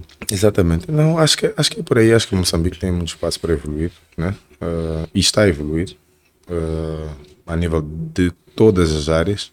Ah, acho que é preciso baixar o ego, porque, bem ou mal, algumas, ah, sei lá, vou dizer, algumas pessoas dentro de cada desporto que de alguma forma vão se, vão se pronto, vão sendo mais vistas, né? E tudo mais, vão subindo, ou porque fizeram, ou pronto, ou porque são as melhores da área, naquela área e tudo mais. Mas eu olho isso não como algo para ti. Eu acho isso que é algo, tipo, se tu, tu Jerry, estás a crescer na tua modalidade, traz isso para os outros. Yes. Né? E traz isso, para, e mas, mas traz isso para os outros de uma forma humilde. Não traz isso para os outros de tipo, não, eu sou Jerry, não sei o que, não sei o que, formado, formado e não sei o que. Pessoal, deixem de não sei o que, venham a mim. Não, não é assim. Se tu sabes que as pessoas não devem a ti, seja lá por que motivos for, né? tu podes convidar as pessoas da mesma maneira que me convidaste para vir aqui ao podcast. Né? E, e, e é, é, a tal parte, é baixar o ego. É baixar o ego, é, porque antes que tu sejas, tipo, sei lá, a pessoa mais formada na tua área, tu sempre tens alguma coisa para aprender de alguém. Sempre. Sempre. Sempre, Jerry. Tu sempre tens alguma coisa para aprender de alguém. Há sempre alguém que, que caminhou sabe, que uma sabe, área que tu nunca entendeste sabe a 100%. mais um parágrafo do Exato, que tu... yeah. E tu ficaste tipo, mas como é que essa pessoa consegue ter, por exemplo, este shape, mas faz isto, isto e isto? Se eu sempre defendi que um shape tinha que ser caminhado Deste desta jeito. forma. Yeah. Estás a ver? Yeah. E tu vais lá, tu estudas, não, explica-me lá como é que é a tua Não, eu como, não sei o que, eu faço assim, depois eu durmo, Sim. depois faço isso. Poxa, és um caso que eu nunca Não, achei... sabes qual é o pior, não? O pior é que tu que vives na área, aquela solução está ali na ponta do teu nariz, mas às vezes não vês, né? mas o teu ego está tão inflado que tu levantas para cima e a solução está aqui. Aí, exatamente. Aí quando é. tu baixas e perguntas, tu dizes, uma, uma vez estive a conversar com um amigo médico, ele, mas pode como é que é esse processo que vocês fazem para subir hum. ao palco? Sei que eu expliquei, não, isso, aquele, pô, sabes, yeah, porque depois, aí ele começou a perder naqueles termos médicos dele, porque, porque, está ali, debaixo do olho dele. Está ali, é. ali. Eu, eu, eu, eu, eu, às vezes digo, tu sabes que eu sempre falei abertamente sobre uso de recursos ergogénicos, suplementação, uhum. nunca tive nenhum problema com isso. E eu digo aos meus amigos médicos, pô, se eu, um simples Jer, consigo perceber tanto assim sobre isto, imagina se você é médico, aprofundar um pouco sobre isso, a quantidade de miúdos que você vai poder ajudar. É, é porque hoje em dia, né? Cada um pega e toma aquilo que Yeah, e, e, infelizmente está assim, mas sabe, isso é o que não voltamos a esta cena do ego. Uhum. Porque eu quero ser melhor do que o Nuno. Mas Nuno tem 10 anos a treinar todos os dias. Não há um comprimido, Nuno, que me vai fazer melhor do que tu. Yeah. Nada que eu tome por um ano vai fazer melhor do que tu no ano seguinte. Primeiro, talvez leve dois meses para melhorar a minha performance. Depois me coloque no auge durante oito meses depois vai me trazer de volta para, para o meu ponto de partida. E yeah. tu continuas ali. Constante. Yeah. Constante. Yeah. Porquê? Porque tu vens fazendo isso. Lá está, é aquilo que a gente estava a falar. Não pode ser um sprint, né? Yeah. yeah. Existe a tal. É, é, é, tal coisa de vivemos no imediatismo, né? Queremos tudo agora. É, que eu preciso de chegar ali agora. Amanhã eu já tenho que conseguir ter isto. Amanhã eu já tenho que conseguir abrir um negócio. Amanhã eu já tenho que ter dinheiro. Amanhã eu tenho que ter a minha liberdade financeira. Quer dizer, ninguém quer caminhar aquele processo todo, estás a ver? E, e, e, mais do que isso, ninguém quer aparecer mal. O que, que eu quero dizer com isto? Uh, vou dar o exemplo, sei lá, da Massadura. A Massadura, quando começou, começou numa garagem. Começou numa garagem, uh, no chão dessa garagem tinha uma tampa de uma fossa lá que saiu um monte de baratas. Nós tínhamos que limpar aquele espaço todos os dias. Quer dizer, em termos atrativos, aquilo não tem atratividade nenhuma. Qualquer pessoa que fosse ali, mesmo que dissesse que não, não, não, o Nuno tipo, dá uns treinos, mas nem nada, isso é ali, não sei o quê.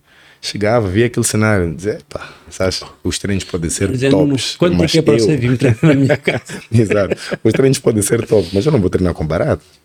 Estás a entender? Então, aquilo não é bonito, né? mas é, faz parte da minha história. Eu não posso contar a minha história sem passar, sem por, passar esse, por, por esse processo. Foi uma parte que, infelizmente, não era atrativo para a sociedade. Eu vivi aquela realidade. Eu vivi cada processo. Hoje alguém pode chegar e dizer, poxa, o ginásio é tão bonito, é uma cena tão nice, não sei o quê. Yeah, mas lá atrás não foi bonito. E eu tenho que estar ok com essa situação. Não, pior não é eu querer isso. começar pior, pior é a pessoa chegar hoje e falta isto, falta hum, isto, falta é outra, aquilo. E, tu, yeah. e, tu, e tu sabes de onde é que estás a vir. Exatamente. Tu tens a tua visão Uhum. e, e- a tua visão foi o que fez começar lá naquela, naquela garagem. Uhum. Ok? E a pessoa às vezes não conhece, devia tentar perceber para chegar a encontrar-te no teu ginásio hoje e dizer, pô, parabéns. Yeah. Não, mas é isso que eu estou a dizer, Jer. É Tipo, a forma como tu vais com- começar, o teu início não é uma coisa bonita, não é uma coisa fancy, não é tu bem vestido, tu não sei o quê. Tu vais andar de acordo com aquilo que as condições te vão permitir. Porque tu estás tão focado no teu sonho que todo o recurso, seja financeiro ou o que for, todo o recurso que tu, te- que tu tens à, à, à tua disposição é para buscar o teu sonho. Então, em algum momento, tu vais te esquecer como pessoa, como alguém que devia estar mais apresentado, não sei o quê. Epá, faz parte do processo, não é que sempre vai ser assim. Faz parte de tu abdicar de certas coisas por um sonho maior. E é isso que hoje em dia eu não vejo. Toda a gente quer começar no teu patamar. Não, se o Jerry hoje tem um carro, tem não sei o que, tem três carros, depois vive naquela zona, depois tem. Não, eu também tenho que começar dali. Eu agora primeiro tenho que ter uma casa, um carro, depois vou começar o meu negócio. Como? Tu tens que começar de onde tu estás, com aquilo que tu tens. Agora, a forma como as pessoas vão te olhar, eh, vão te definir, isso tu não tens como fugir. Infelizmente. Isso, isso é sobre, isso nem é sobre ti, é sobre elas. Yeah. O, o, o, o, o, o que as pessoas veem são resultados. É o resultado final. Feliz ou infelizmente, tu tens que aceitar isso. O resultado final é aquilo que as pessoas veem. As pessoas veem o palácio já construído.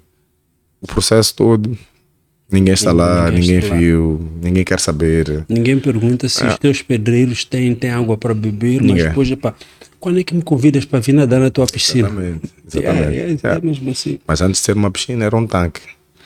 Né? Eu, eu, eu, eu- Era um espaço. Exatamente.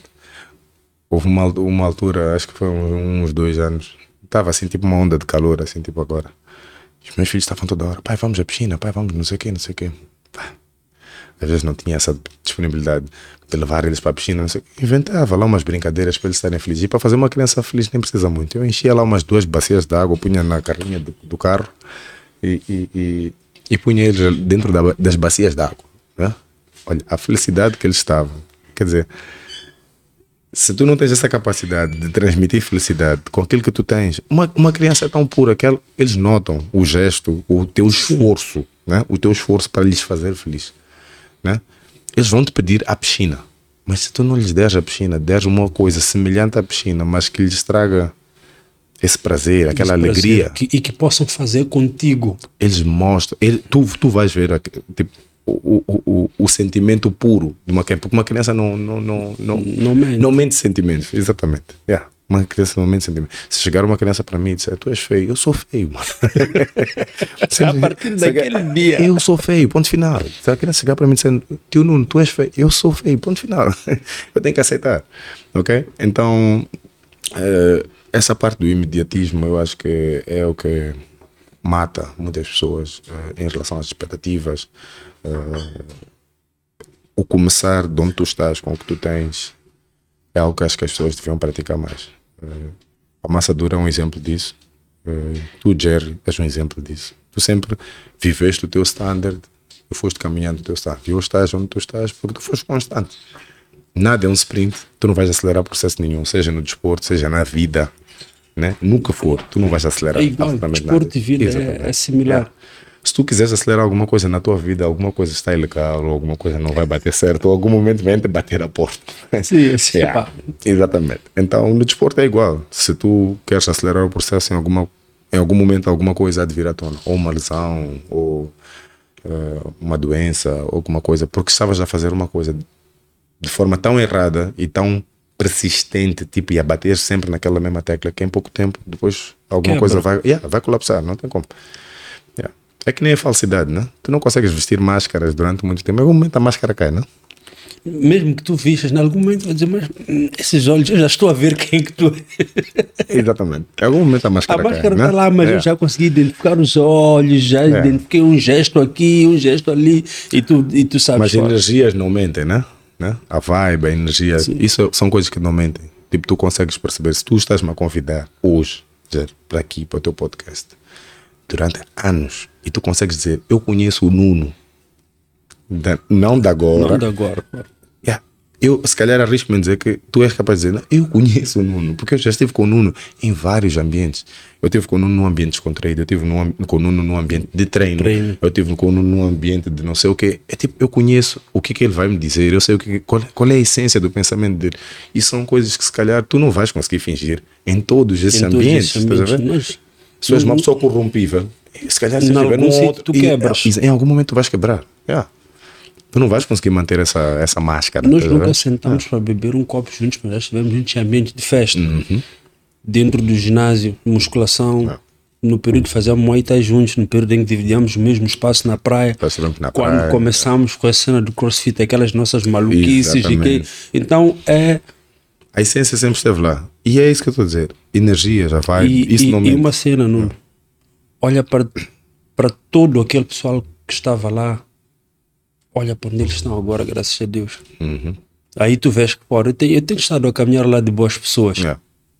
Tu olhas para todo, tipo, toda aquela nossa malta yeah. mesmo, que continua dentro da cena, da cena desportiva. Como é que essas pessoas estão? E quantos anos é que passaram? Yeah. Sem dúvida. Uns 10 anos. Uhum. Então não, não há de ser daqui para aqui. Há quantos anos é que, é que o Miguel sonha com um Procard? Anos. E é um processo, é isso? Miguel, Miguel sonha comprou o carro com os Estados Unidos. Com... As pessoas nem, as pessoas nem sabem. E, e, é por isso que eu acho ele um, um, um, grande exemplo de atleta aqui que nós temos em, em, Moçambique, por causa da, da disciplina que ele tem. Né? O, o Miguel é dos atletas que eu acho que sempre esteve naquela mesma rotina dele. Ele acorda, ele vai treinar, ele faz a dieta dele, faz isto e faz mas, aquilo. Mas deixa, deixa, deixa dizer-te uma coisa. Como não? ele, eu sei que há muitos, né? Não, quero dizer-te uma coisa de consciência mesmo sobre isso que nós temos estado a conversar. Estamos aqui a falar, a falar do Miguel e talvez algumas pessoas que costumam abordar-me sim, sobre o Miguel uhum. fica tipo, já está a ser falso no que está a dizer. Uhum. Não, pessoal, é assim, eu sou atleta e como atleta, o Miguel sabe, se o Miguel começou a competir na categoria bodybuilder, porque eu disse, Miguel, ali é que é a tua categoria. Lá atrás, quando ele andava a inventar umas categorias dele por causa do casé. Model fitness, fitness, fitness yeah. model, yeah. quer dizer, não, isto não tem nada a ver contigo. É ali. Então, como atleta, aquilo que ele, que ele conquistou, até onde ele caminhou, irrepreensível. Mas dentro daquilo que nós estamos a dizer, que os talentos que Deus te dá não são teus, não são para tu ficares uhum. com ele. Ele precisa melhorar muito. Ele precisa trabalhar esta coisa de passar para as pessoas. Por, assim, as pessoas querem ajudar o Miguel. Mas o Miguel é completamente inacessível.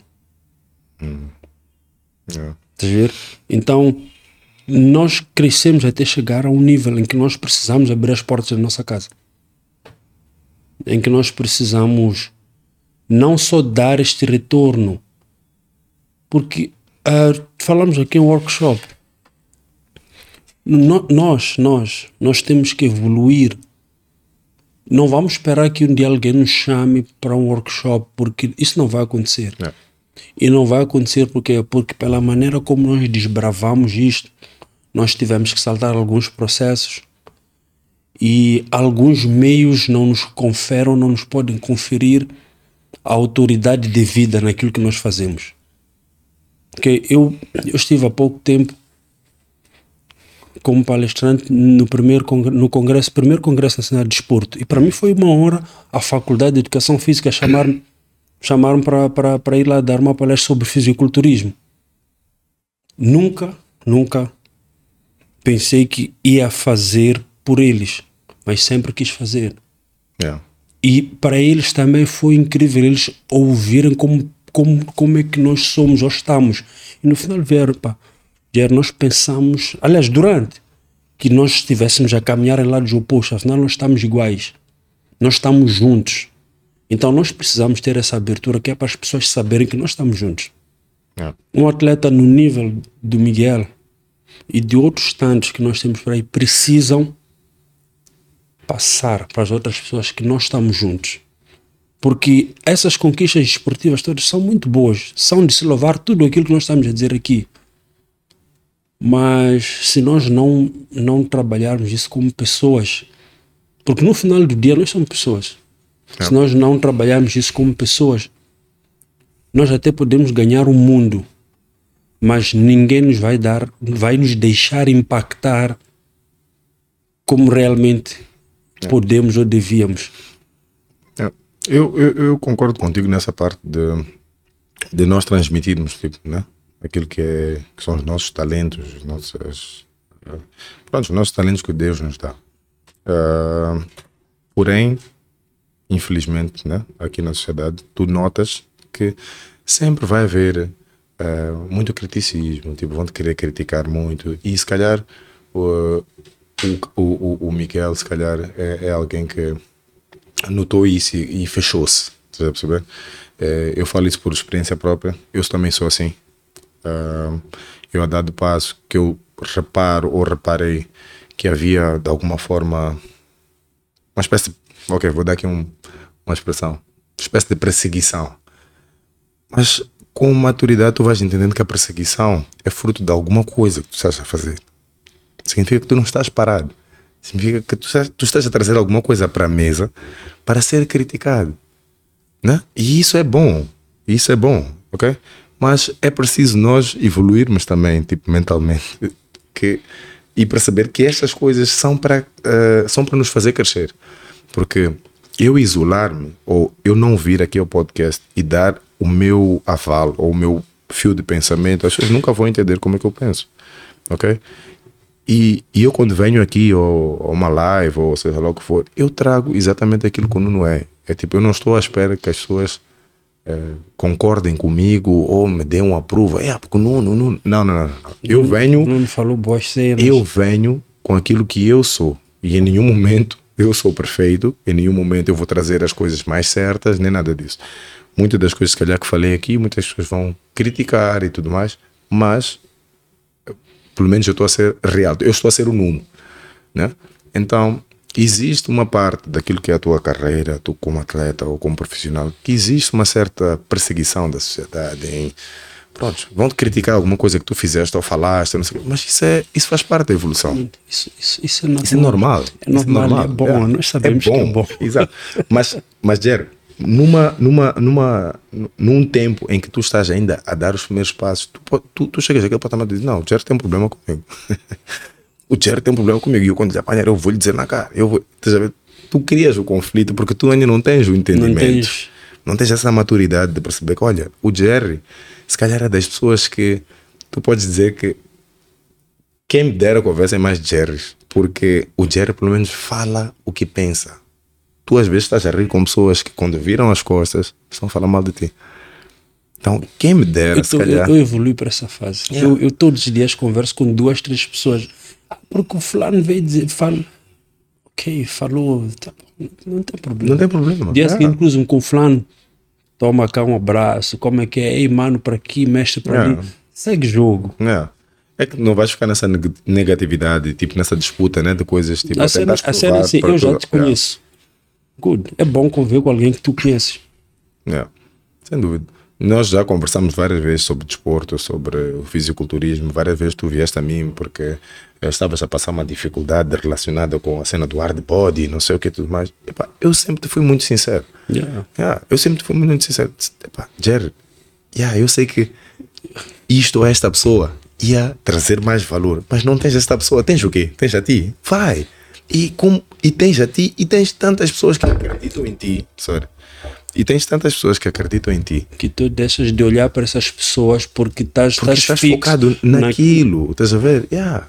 E olha hoje, estás a ver? Tu estás aí forte e firme no hardboard. O hardboard está a lançar tantos atletas. Porque tu acreditaste naquilo que tu tinhas que fazer como teu propósito. Estás a ver? Epá, eu, eu passei pelo hardboard. Outras pessoas passam Outras pelo hardboard. Estás a ver? Então eu acho que é dos eventos aqui a nível uh, nacional que não pode nunca morrer. Né? É uma oportunidade, para, é uma porta para muitas pessoas e é importante manter-se isso. Agora, desavenças com aquele que acha isto, com aquele que acha aquilo, sempre vai acontecer. Só que eu, eu, eu, eu trago aqui o desafio, tanto para ti como para todos aqueles que criticam o que nós estamos a fazer, de perceber as nossas críticas e as nossas desavenças uh, estão-nos a trazer ao, eh, para algum lugar de crescimento? Nós estamos a acumular valor à bandeira? Estamos a trazer alguma continuidade para as gerações vindouras? O que é que a gente está a fazer? Quando a gente discute, estamos a chegar a uma conclusão ou estamos a chegar simplesmente ao ponto de que aquele fala maningue, eh, este não quero saber mais Eu dele, sou mais do eu que sou este mais do que eu sou este. mais do que aquele. Exatamente.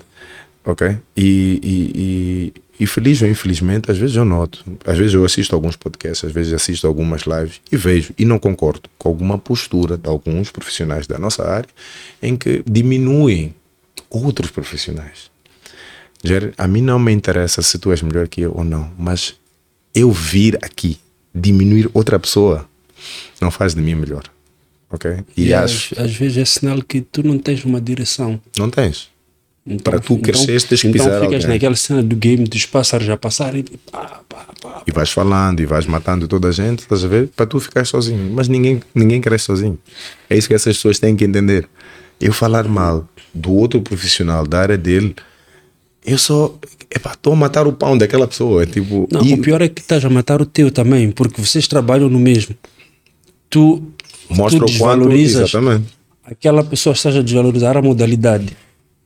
Então, para o cliente não é aquela pessoa que Uhum. não presta, é esta modalidade. É. Logo a seguir, eu não quero saber. E não só, eu já ouvi cena assim, tipo, ah, vocês profissionais da musculação têm muita intriga entre vocês. É um também. cliente que está a dizer isso. Sabes, isso significa o quê? Que a cena deixou de ser entre eu e tu, profissionais. Uhum. Já passou estamos a começar. Sim, não só, estamos a começar a pegar no cliente que vem para aqui para relaxar e estamos a lhe encher com, com, com as nossas rivalidades. Exatamente. Ele não veio aqui para isso.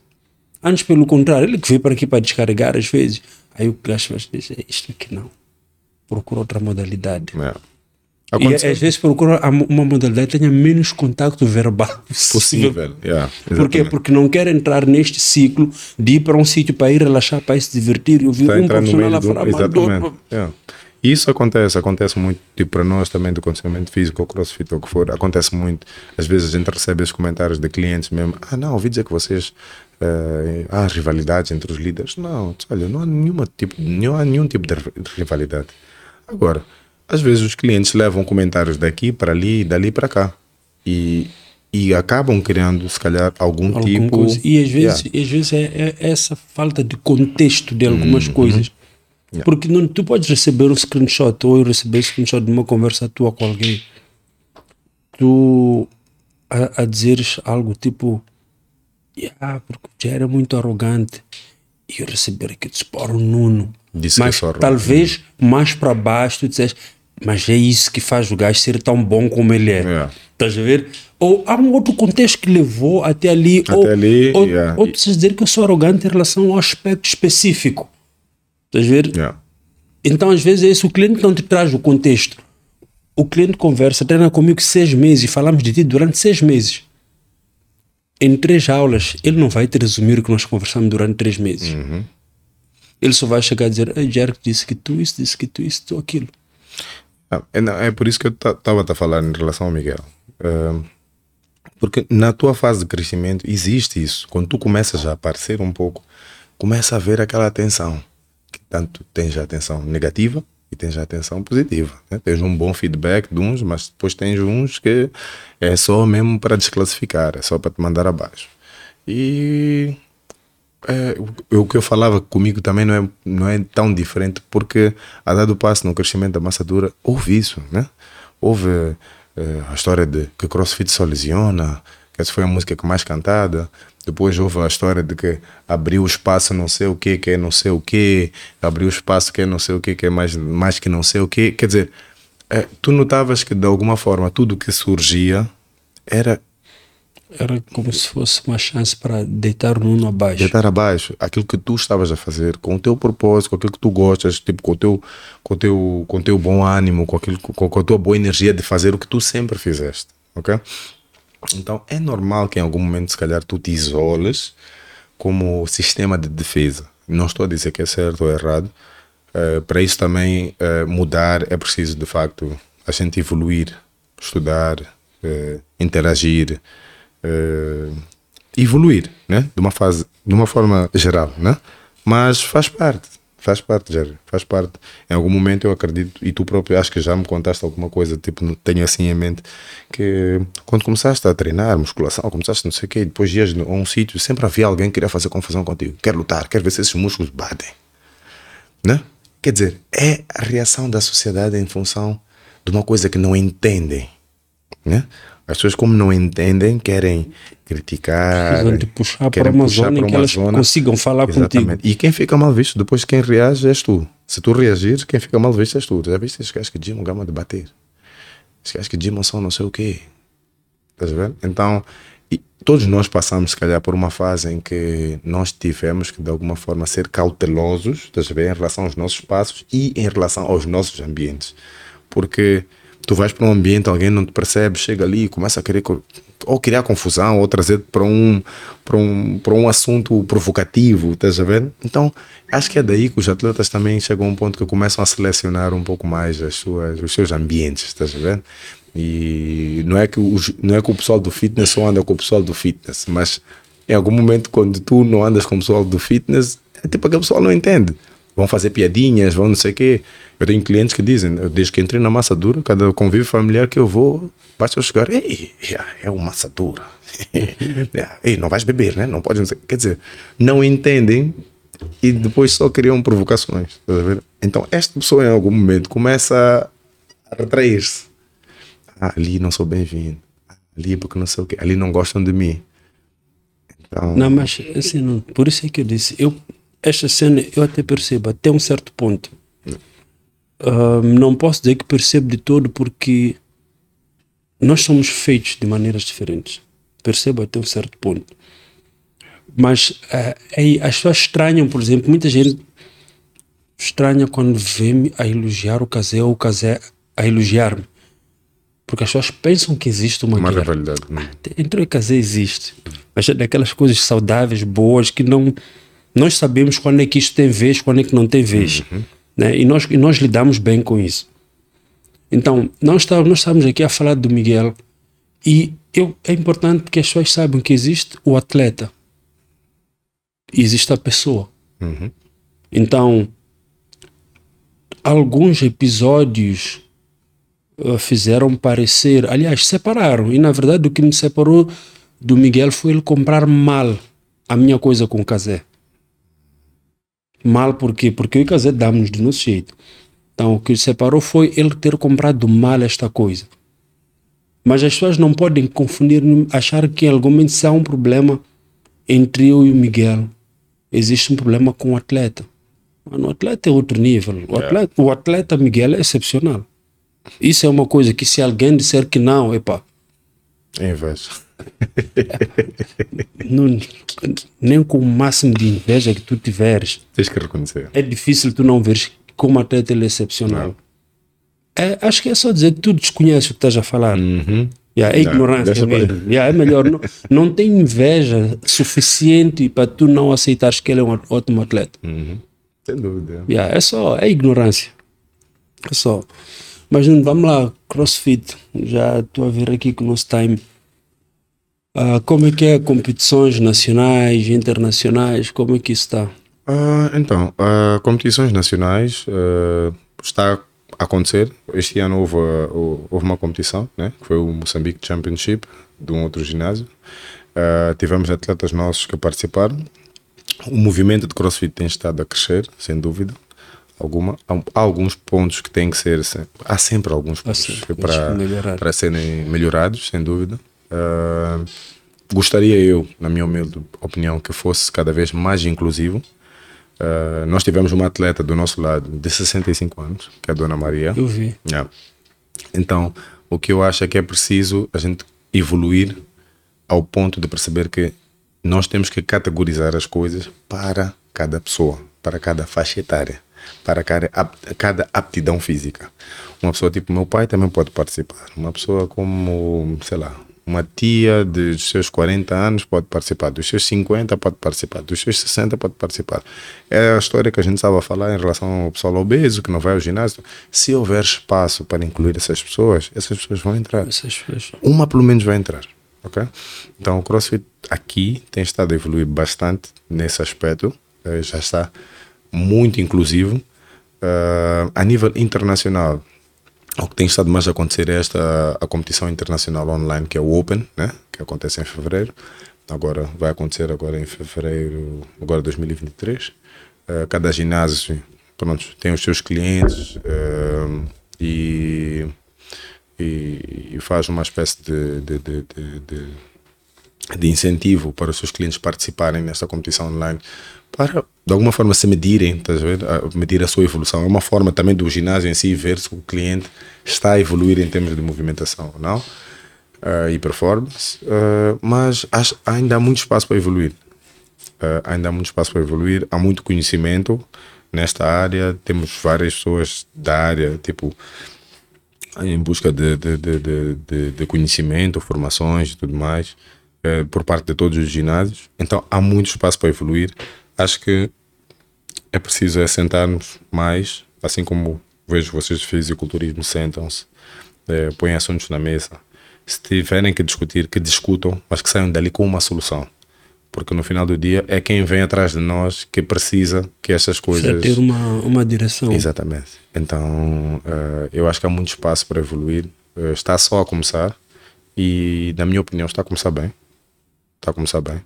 Acho que estamos a copiar os bons exemplos dos países de fora, mas tem alguns pontos que são nossos. O CrossFit, de alguma forma, aqui não é elite. E, na minha opinião, não deve nunca ser confundido com um desporto de elite. É, temos o, CrossFit entrar nos bairros aqui, pouco a pouco. Tem pessoal também dos bairros já está com, com o seu pessoal a movimentar e tudo mais. E eu acho que isso, isso é bonito. Porque, pelo menos para mim, para a minha realidade, aquilo que eu sempre fiz como desporto, eu sempre treinei com uh, o menino do bairro, o menino da cidade e tudo mais. E isso para mim é, uma, é um casamento, é uma, é, uma, é uma combinação perfeita, ok? Porque aquele menino do bairro é resiliente a todas as condições que ele tem lá no bairro e o menino da cidade, de alguma forma, também é resiliente a alguns outros, alguns outros desafios que ele também encontra aqui na cidade. E quando se encontram, é uma troca de experiências que faz os dois fortes, né? Então, dizendo, o CrossFit eu acho que está num processo de evolução super positivo. É preciso, é, se calhar, os líderes do, deste movimento, né? O, quando falo os líderes do movimento, estou a falar de todos os cabeças dos ginásios, né? É, sentarem e tentarem olhar para a componente evolução e motivação. Porque nós queremos criar continuidade, ou pelo menos devemos ter como objetivo a continuidade, ok? E não a disputa de ginásio, de não sei que protagonismo. é sinal de evolução. Exatamente, exatamente. Então temos que ver se essa evolução ou esse crescimento está está está está, está na direção certa, né? Se a gente está aí para o caminho certo e se de alguma forma a gente está a criar uma continuidade positiva, né? Então eu acho que o CrossFit está muito bem encaminhado aqui. Os, os líderes dos ginásios que estão a liderar este, esta, esta atividade estão em busca, uh, correm atrás de, inform de, de, informação e de estudos, informações e tudo mais. São pessoas bastante capacitadas, todas elas. Não tenho nada contra nenhuma delas. Todas elas tipo, estão super uh, por dentro do assunto. Yeah. Super por dentro do assunto. Por que, que eu digo isso? Porque são pessoas que também são líderes e trazem pessoas por detrás. Então, de alguma forma, tu tens que saber trabalhar são com essas pessoas. São responsáveis por essas pessoas. Por pessoas. Yeah. Então, eu vejo essa preocupação por parte de todos esses ginásios. Todos eles estão a fazer formações, todo mundo está à procura de conhecer mais, né? Agora, corrija-me corrija se eu estiver errado, uhum. mas é a percepção com que eu fico. Uh, diferente do pessoal, por exemplo, do culturismo, uhum. uh, nós preocupamos muito com. Nem, nem, não somos um desporto de performance mas nós preocupamos com a nossa performance. Uhum. Tu, tu, tu sabes, o pessoal faz de suplementação, o, o pessoal leva a sério a cena de não consumo de álcool, a cena da alimentação muito mais ainda. Uhum. E eu, tenho, eu vejo muito pouco isso no pessoal do CrossFit. Parece que o pessoal do CrossFit tem orgulho de dizer que não usa suplemento. Então, uh, posso falar dessa vertente mais do lado da amassadura. Uh, eu tenho muitas, não muitas pessoas, mas tenho cada vez mais pessoas interessadas em perceber mais sobre os suplementos, né? Uh, por exemplo, tenho muitas clientes agora que já começaram a fazer uso de creatina, foram ler sobre os benefícios da creatina, tudo mais, e tipo já fazem uso da creatina. Todo mundo já sabe que tem que tomar um whey uh, como um shake tipo pós-treino, tudo mais. Então, eu acho que aqui não seria tão verdade isso. Uh, pelo menos a nível da amassadora, eu vejo as pessoas cada vez mais preocupadas com isso. Porém, tens uma, uma quantidade de pessoas que a única coisa de suplemento que vais, que vais ver sair da boca deles é fat burner, porque querem emagrecer. Ok? Um, mas se calhar, como não está muito focado na questão da performance, acha que ou negligencia o uso de proteína, creatina e outras coisas, né? Porque só estão focados ne, no emagrecimento e acham que o, emagrecimento só depende de um fat burn. Ok? Mas eu acho que o uso de suplementos está, está a ser feito no tempo na área de crossfit. Mas eu digo isso porque uh, mesmo aqui, vamos lá, as vendas dentro daquilo que são os suplementos virados para performance aqui uhum. na Air Fitness. Os suplementos para performance não têm vendido.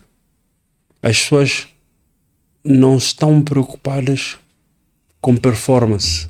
Uhum. E tu tens muitos, vamos lá, tem várias boxes de crossfit aqui.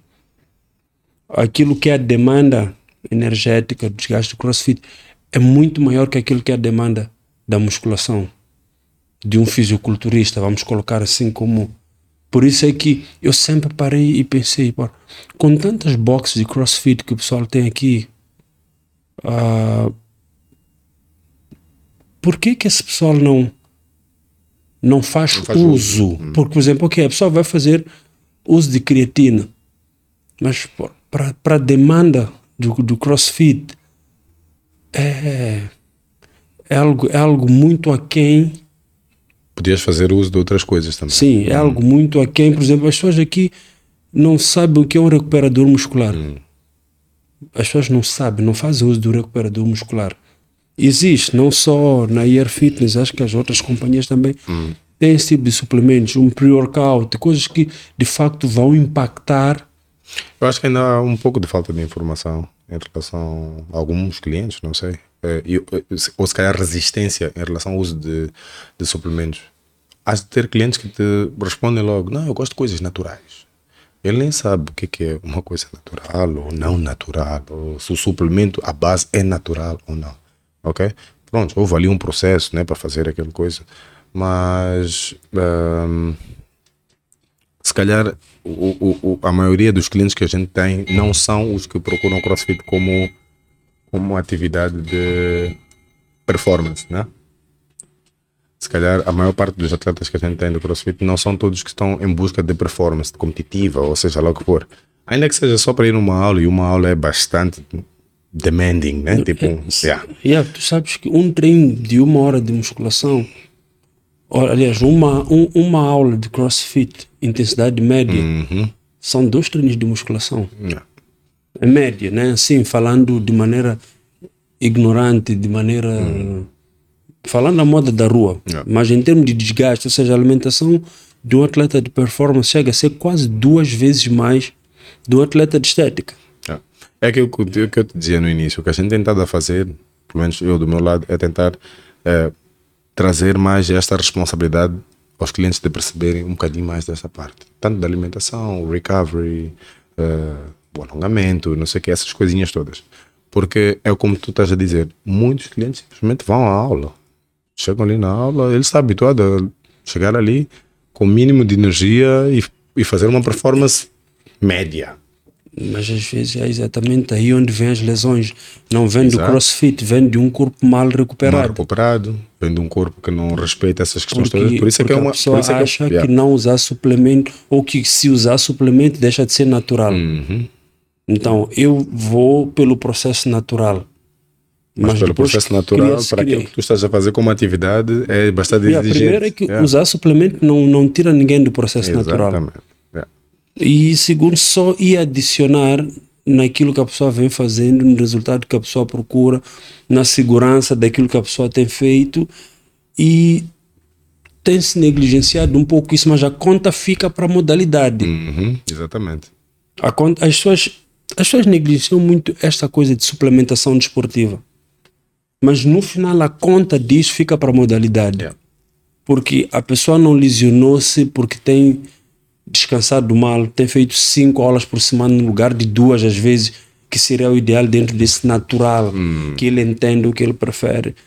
A pessoa não se lesionou por causa do crossfit. Lesionou simplesmente porque não, não recupera. Por exemplo, eu, uh, como disse ainda há bocado, já trabalhei com a IR, já trabalhei com a Crates e sempre foi nesta vertente, né? De promover os, os suplementos, né? E, e foi algo que sempre esteve patente, pelo menos dentro da massa dura, que eu faço uso de suplementos, né? E, e a gente sempre tenta boostar, né? O que, quais são os benefícios de cada suplementação, né? Então, em termos de informação, eu acho que existe a informação, mas depois existe aquilo que são as crenças de cada cliente, né? De dizer que, não, eu, isto, sempre me disseram que isto até engorda. Tomar proteína não engorda, porque essa é uma das coisas que às vezes são as perguntas que os clientes falam, ah, a creatina não dá problema nos rins, né? São aquelas perguntas Clássico. que eles têm. Então, são coisas que tu tens que, aos poucos, se calhar, ir quebrando esses tabus. Ainda não está lá, ainda não está lá. Yeah. Vais-me fazer a pergunta, porquê?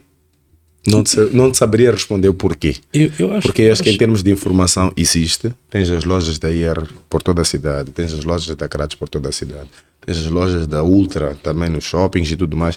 Quer dizer, uh, o mercado já está vasto nesta, nesta questão da suplementação. Né? Então não é por falta de, de, de, de, destes produtos no mercado. Não é que é uma coisa mas, que é tão cara tá de adquirir. Tá Sabes qual é o problema? Aquilo que nós temos, já estamos, temos estado a falar aqui uh, sobre nós indicarmos o caminho. Hum. Tu não tens os profissionais, essas pessoas que encabeçam o movimento, a agitarem shakes antes, durante e depois do treino na internet. Hum. As pessoas vão para a internet, vão vender resultado. Vocês expõem os resultados, não expõem o processo. Ok? Uh, as pessoas, essas pessoas que são ícones, algumas delas não falam sobre o uso de suplemento. Essas pessoas não expõem o uso de suplementos. Usam, mas não falam, mas não expõem não mostram a importância disso, por que usar, por que não usar, o que, que seria ideal, o que, que não seria, que benefício. Porque só haver suplemento no mercado não é suficiente. É incrível que o pessoal fala, está cheio de lojas da IR, está cheio, mas tu mesmo acho que alguma vez você ah, vai comprar isso naquela então onde é que é? É o mesmo com, com, com cena da, da IR Fitness, eu digo, ah, vai comprar na IR Fitness, as pessoas onde é que é? Porque as pessoas não sabem. Eu, eu acho que é assim, Jer. Um, eu, eu, eu vou discordar um bocadinho contigo em relação a isso, porque é, eu acho que até existe esta informação. É, é, é o que a gente acabou de falar. É, o mercado de fitness, eu tô, quando eu falo fitness, eu estou a falar de tudo: ginásio, zumba, step, crossfit, seja lá o que for, já está tão expandido. E as pessoas, e, e está tão expandido, por isso é que nós temos tantas lojas de suplementação já no mercado. É, mas, infelizmente, ainda existem aqueles tabus, aquelas questões culturais, né? que é essas é que têm que ser quebradas. Mas não é que ninguém sabe que o Jerry, depois do treino, toma um whey protein. Né? Que a atleta física, não sei o que, tipo, faz uso disso, porque aí, até expõe. Aí, aí nós nos enganamos. Há, há um ano e meio, há um ano e meio, tipo, alguém encontrou-me, saí de ginásio, sentei, a coach está já comer, que abriu e fui lá as minhas marmitas, essa pergunta, tu também fazes isto? Tipo, para mim aquela pergunta foi parva. Mas também deu um wake-up. Porque é porque nós achamos que as pessoas já sabem. Hum. E o pessoal não expõe porque acha que está claro que eu faço, está claro que eu não faço. Yeah. Mas as pessoas não sabem. E nós é que ficamos nessa de imaginar que eu ia fazer uma provocação até. Thomas, só que acho que aqui não temos acesso à net. Tem TV? Não. Não tem. Mas eu ia fazer uma provocação, ia fazer com alguém da casa. Hum. Depois ele vai me cobrar, eu, eu pago a conta.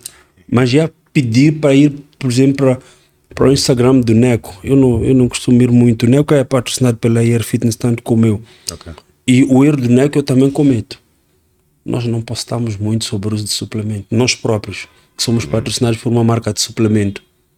nós não postamos muito sobre o uso de suplemento. O pessoal fala, advoga, mas eu falo para aquele grupo pequeno que está ao meu lado. O nego fala para aquele grupo pequeno que está ao lado dele. Tu falas, tu até fazias mais exposição. Isso, é isso que eu ia dizer. Sim, eu, tu não, tu até fazias mais exposição. Então, nós até falamos, mas nós falamos para aquele grupo pequeno que está ao nosso lado. O pessoal pensa que porque eu apareci com camiseta da Air Fitness está claro, Tá claro, que eu uso yeah, suplemento. yeah. Não está. mas eu, sempre, mesmo com a IR, mesmo com a CRAT, Sim, não, por isso é- eu por isso é que- sempre fui patente. Olha, acabei a minha primeira sessão, postava lá whey protein, tomava, postava sempre as, as multivitaminas todas. E tinha uma série de pessoas sempre perguntavam, coach, isto aqui para que é que é? Só, olha, isto é para isto, isto, isto, isto. E tomas quando? Olha, tomas assim, assim, essa cozida. Tinha outras pessoas que até me ligavam. Olha, coach, estou aqui na, na loja, não sei o quê, não sei o quê. O que que recomendas? Eu disse, olha, é assim, podes ver isto, isto, isto, isto, mas pergunta aí, né? eh, qual seria o ideal para aquilo que tu queres? Porque o pessoal daí, daqui da IR ou da sei lá, está com mais informação Mais para te dizer. Qual seria ah, a melhor marca com isto, ou com menos carboidratos, ou com não sei o quê, dependendo da dieta que a tua nutricionista te, te recomendou, né? Mas, por acaso, do meu lado, Jerry, eu vou te dizer que sempre fiz isso e tive sempre uma boa Um bom- uma boa yeah, procura um bom- uma boa pessoas. procura por causa das pessoas. Eu lembro que na altura, quando eu comecei a trabalhar com a IR, comecei a trabalhar com a 3D, várias pessoas me perguntaram, mas que tal essa marca? Eu disse, olha, eu estou super satisfeito com a 3D, tipo, estava tranquilo e tudo mais. Quando mudei da 3D para outra, quando estava na Crates e tudo mais, também foi a mesma coisa. As pessoas sempre perguntavam, mas o que, que achas, tipo, esta em função da outra? E eu sempre dei aquele feedback. E acho que é como tu estás a dizer, sempre ficou patente que eu faço uso de suplementos. eh, várias pessoas que me perguntam, ah, não sei o que, o que tomar, queria começar a treinar, queria tomar, não sei o que. Eu sempre dei o meu, o meu, o meu, o meu, o meu parecer em relação a isso. Agora, se calhar nós como atletas também fazemos todos um bocadinho mais essa música, né? Tipo de, de, de, de mostrar, não só mostrar, se calhar explicar, né? Porque depois acho que é aquela coisa de se uma marca não me patrocina, Eu não vou expor a eu não marca. vou expor. Epá, tu nem tens que expor a marca, mas o Exatamente. teu, teu maior compromisso. Nós conversamos sobre suplementação Ah, antes da Air Fitness ter aberto. 10 anos lá atrás. Yeah. E nós já conversávamos sobre suplementação, já falávamos sobre. Tipo, tu já perguntaste, Jared, disse, pá, Nuno, isto e isto. Já falávamos sobre isso na boa. Então, eu acho que os atletas não têm que ter es- esta coisa de Estar ficar à fechado, espera né? de ser Yeah. patrocinado para falar. expor, yeah. Não fale de marca A, B ou C. Isso concordo. Não tens de falar de nenhuma marca que não te patrocine. Nisso eu concordo. Mas fala, tu tens um compromisso com as pessoas. Uhum.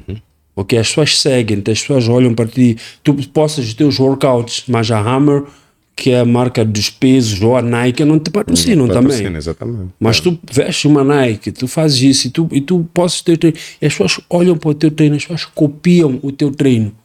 Só que não pode deixar as pessoas nesse vazio, nesse vão, em que você não conta, nunca se contam todos os segredos, até porque há uns segredos que. Mas não, as pessoas, nós temos que parar de iludir as pessoas. Porque é aquilo que eu estava a dizer, depois vem o quadro de lesões e às vezes é falta dessa recuperação muscular, Yeah. que é algo que o suplemento pode adicionar à pessoa. E isso significa que vai manter a pessoa por mais tempo a praticar, vai manter o maior encaminho para o profissional que está a atender aquela pessoa. E há de haver essa retroalimentação do, do segmento todo. Então é, é importante o profissional falar de suplementação.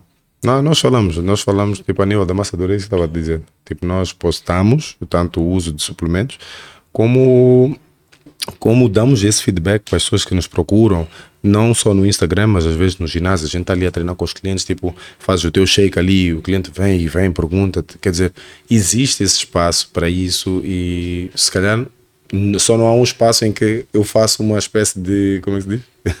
De aula explicativa se calhar pode haver um momento em que dizemos, olha, vamos lá levar isto para os ginásios e sentarmos, estás a ver, e fazer uma espécie de uma palestra, estás a perceber? E vamos falar sobre o whey, vamos falar sobre eh, a creatina, chamar a, a Joelma, por exemplo, né? Tipo, para estar ali e falar.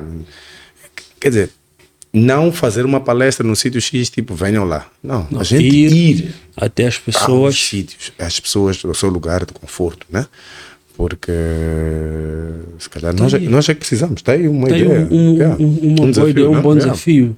Pedir-se um espaço Vamos ao ginásio. Olha, Uh, no dia X é no, no ginásio X, no dia Y no ginásio X e vamos falar sobre suplementação, suplementação para performance, suplementação para hipertrofia, o que for, não? Yeah. E chamarmos todas essas pessoas e cada pessoa, tipo, de alguma forma, uh, trazer algo, né? Uh, que vá somar, né? Quem ganha somos todos nós. Yeah. Yeah. Nuno. Yeah.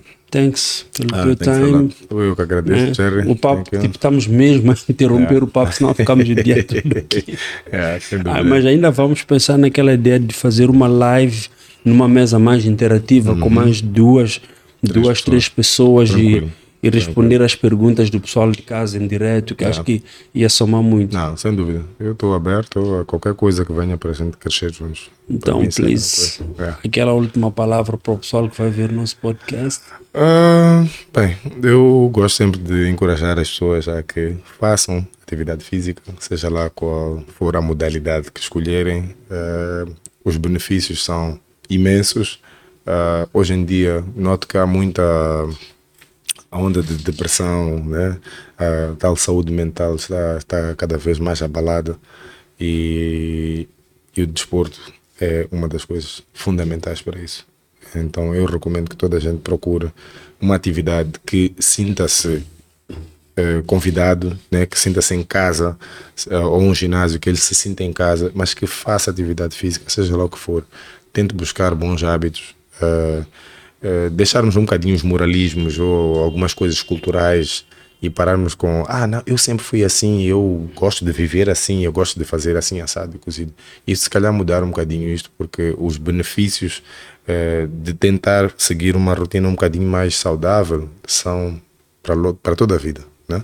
Não são de curto espaço de tempo, não é por um momento. E não vai ser por causa de um evento que eu vou abdicar que que eu vou perder o senso da vida, né? né? É. Então, o que a gente quer é ser como os nossos avós, chegar lá mais à frente e ter alguma coisa para ensinar. Né? Então, vamos cuidar de nós, é só isso que eu digo. Vamos cuidar de nós, uh, vamos treinar, vamos orar, não se esqueçam de orar. Oração, número um. Pessoal, muito obrigado. Please, confirmem o like, aquele que eu pedi lá no princípio. Inscrevam-se no canal. Agora que terminamos, já posso pedir para partilhar um vídeo, partilhem, mostrem aos vossos amigos absurdos que nós aqui andamos a falar, essas cenas todas. ok? Muito obrigado e até a próxima.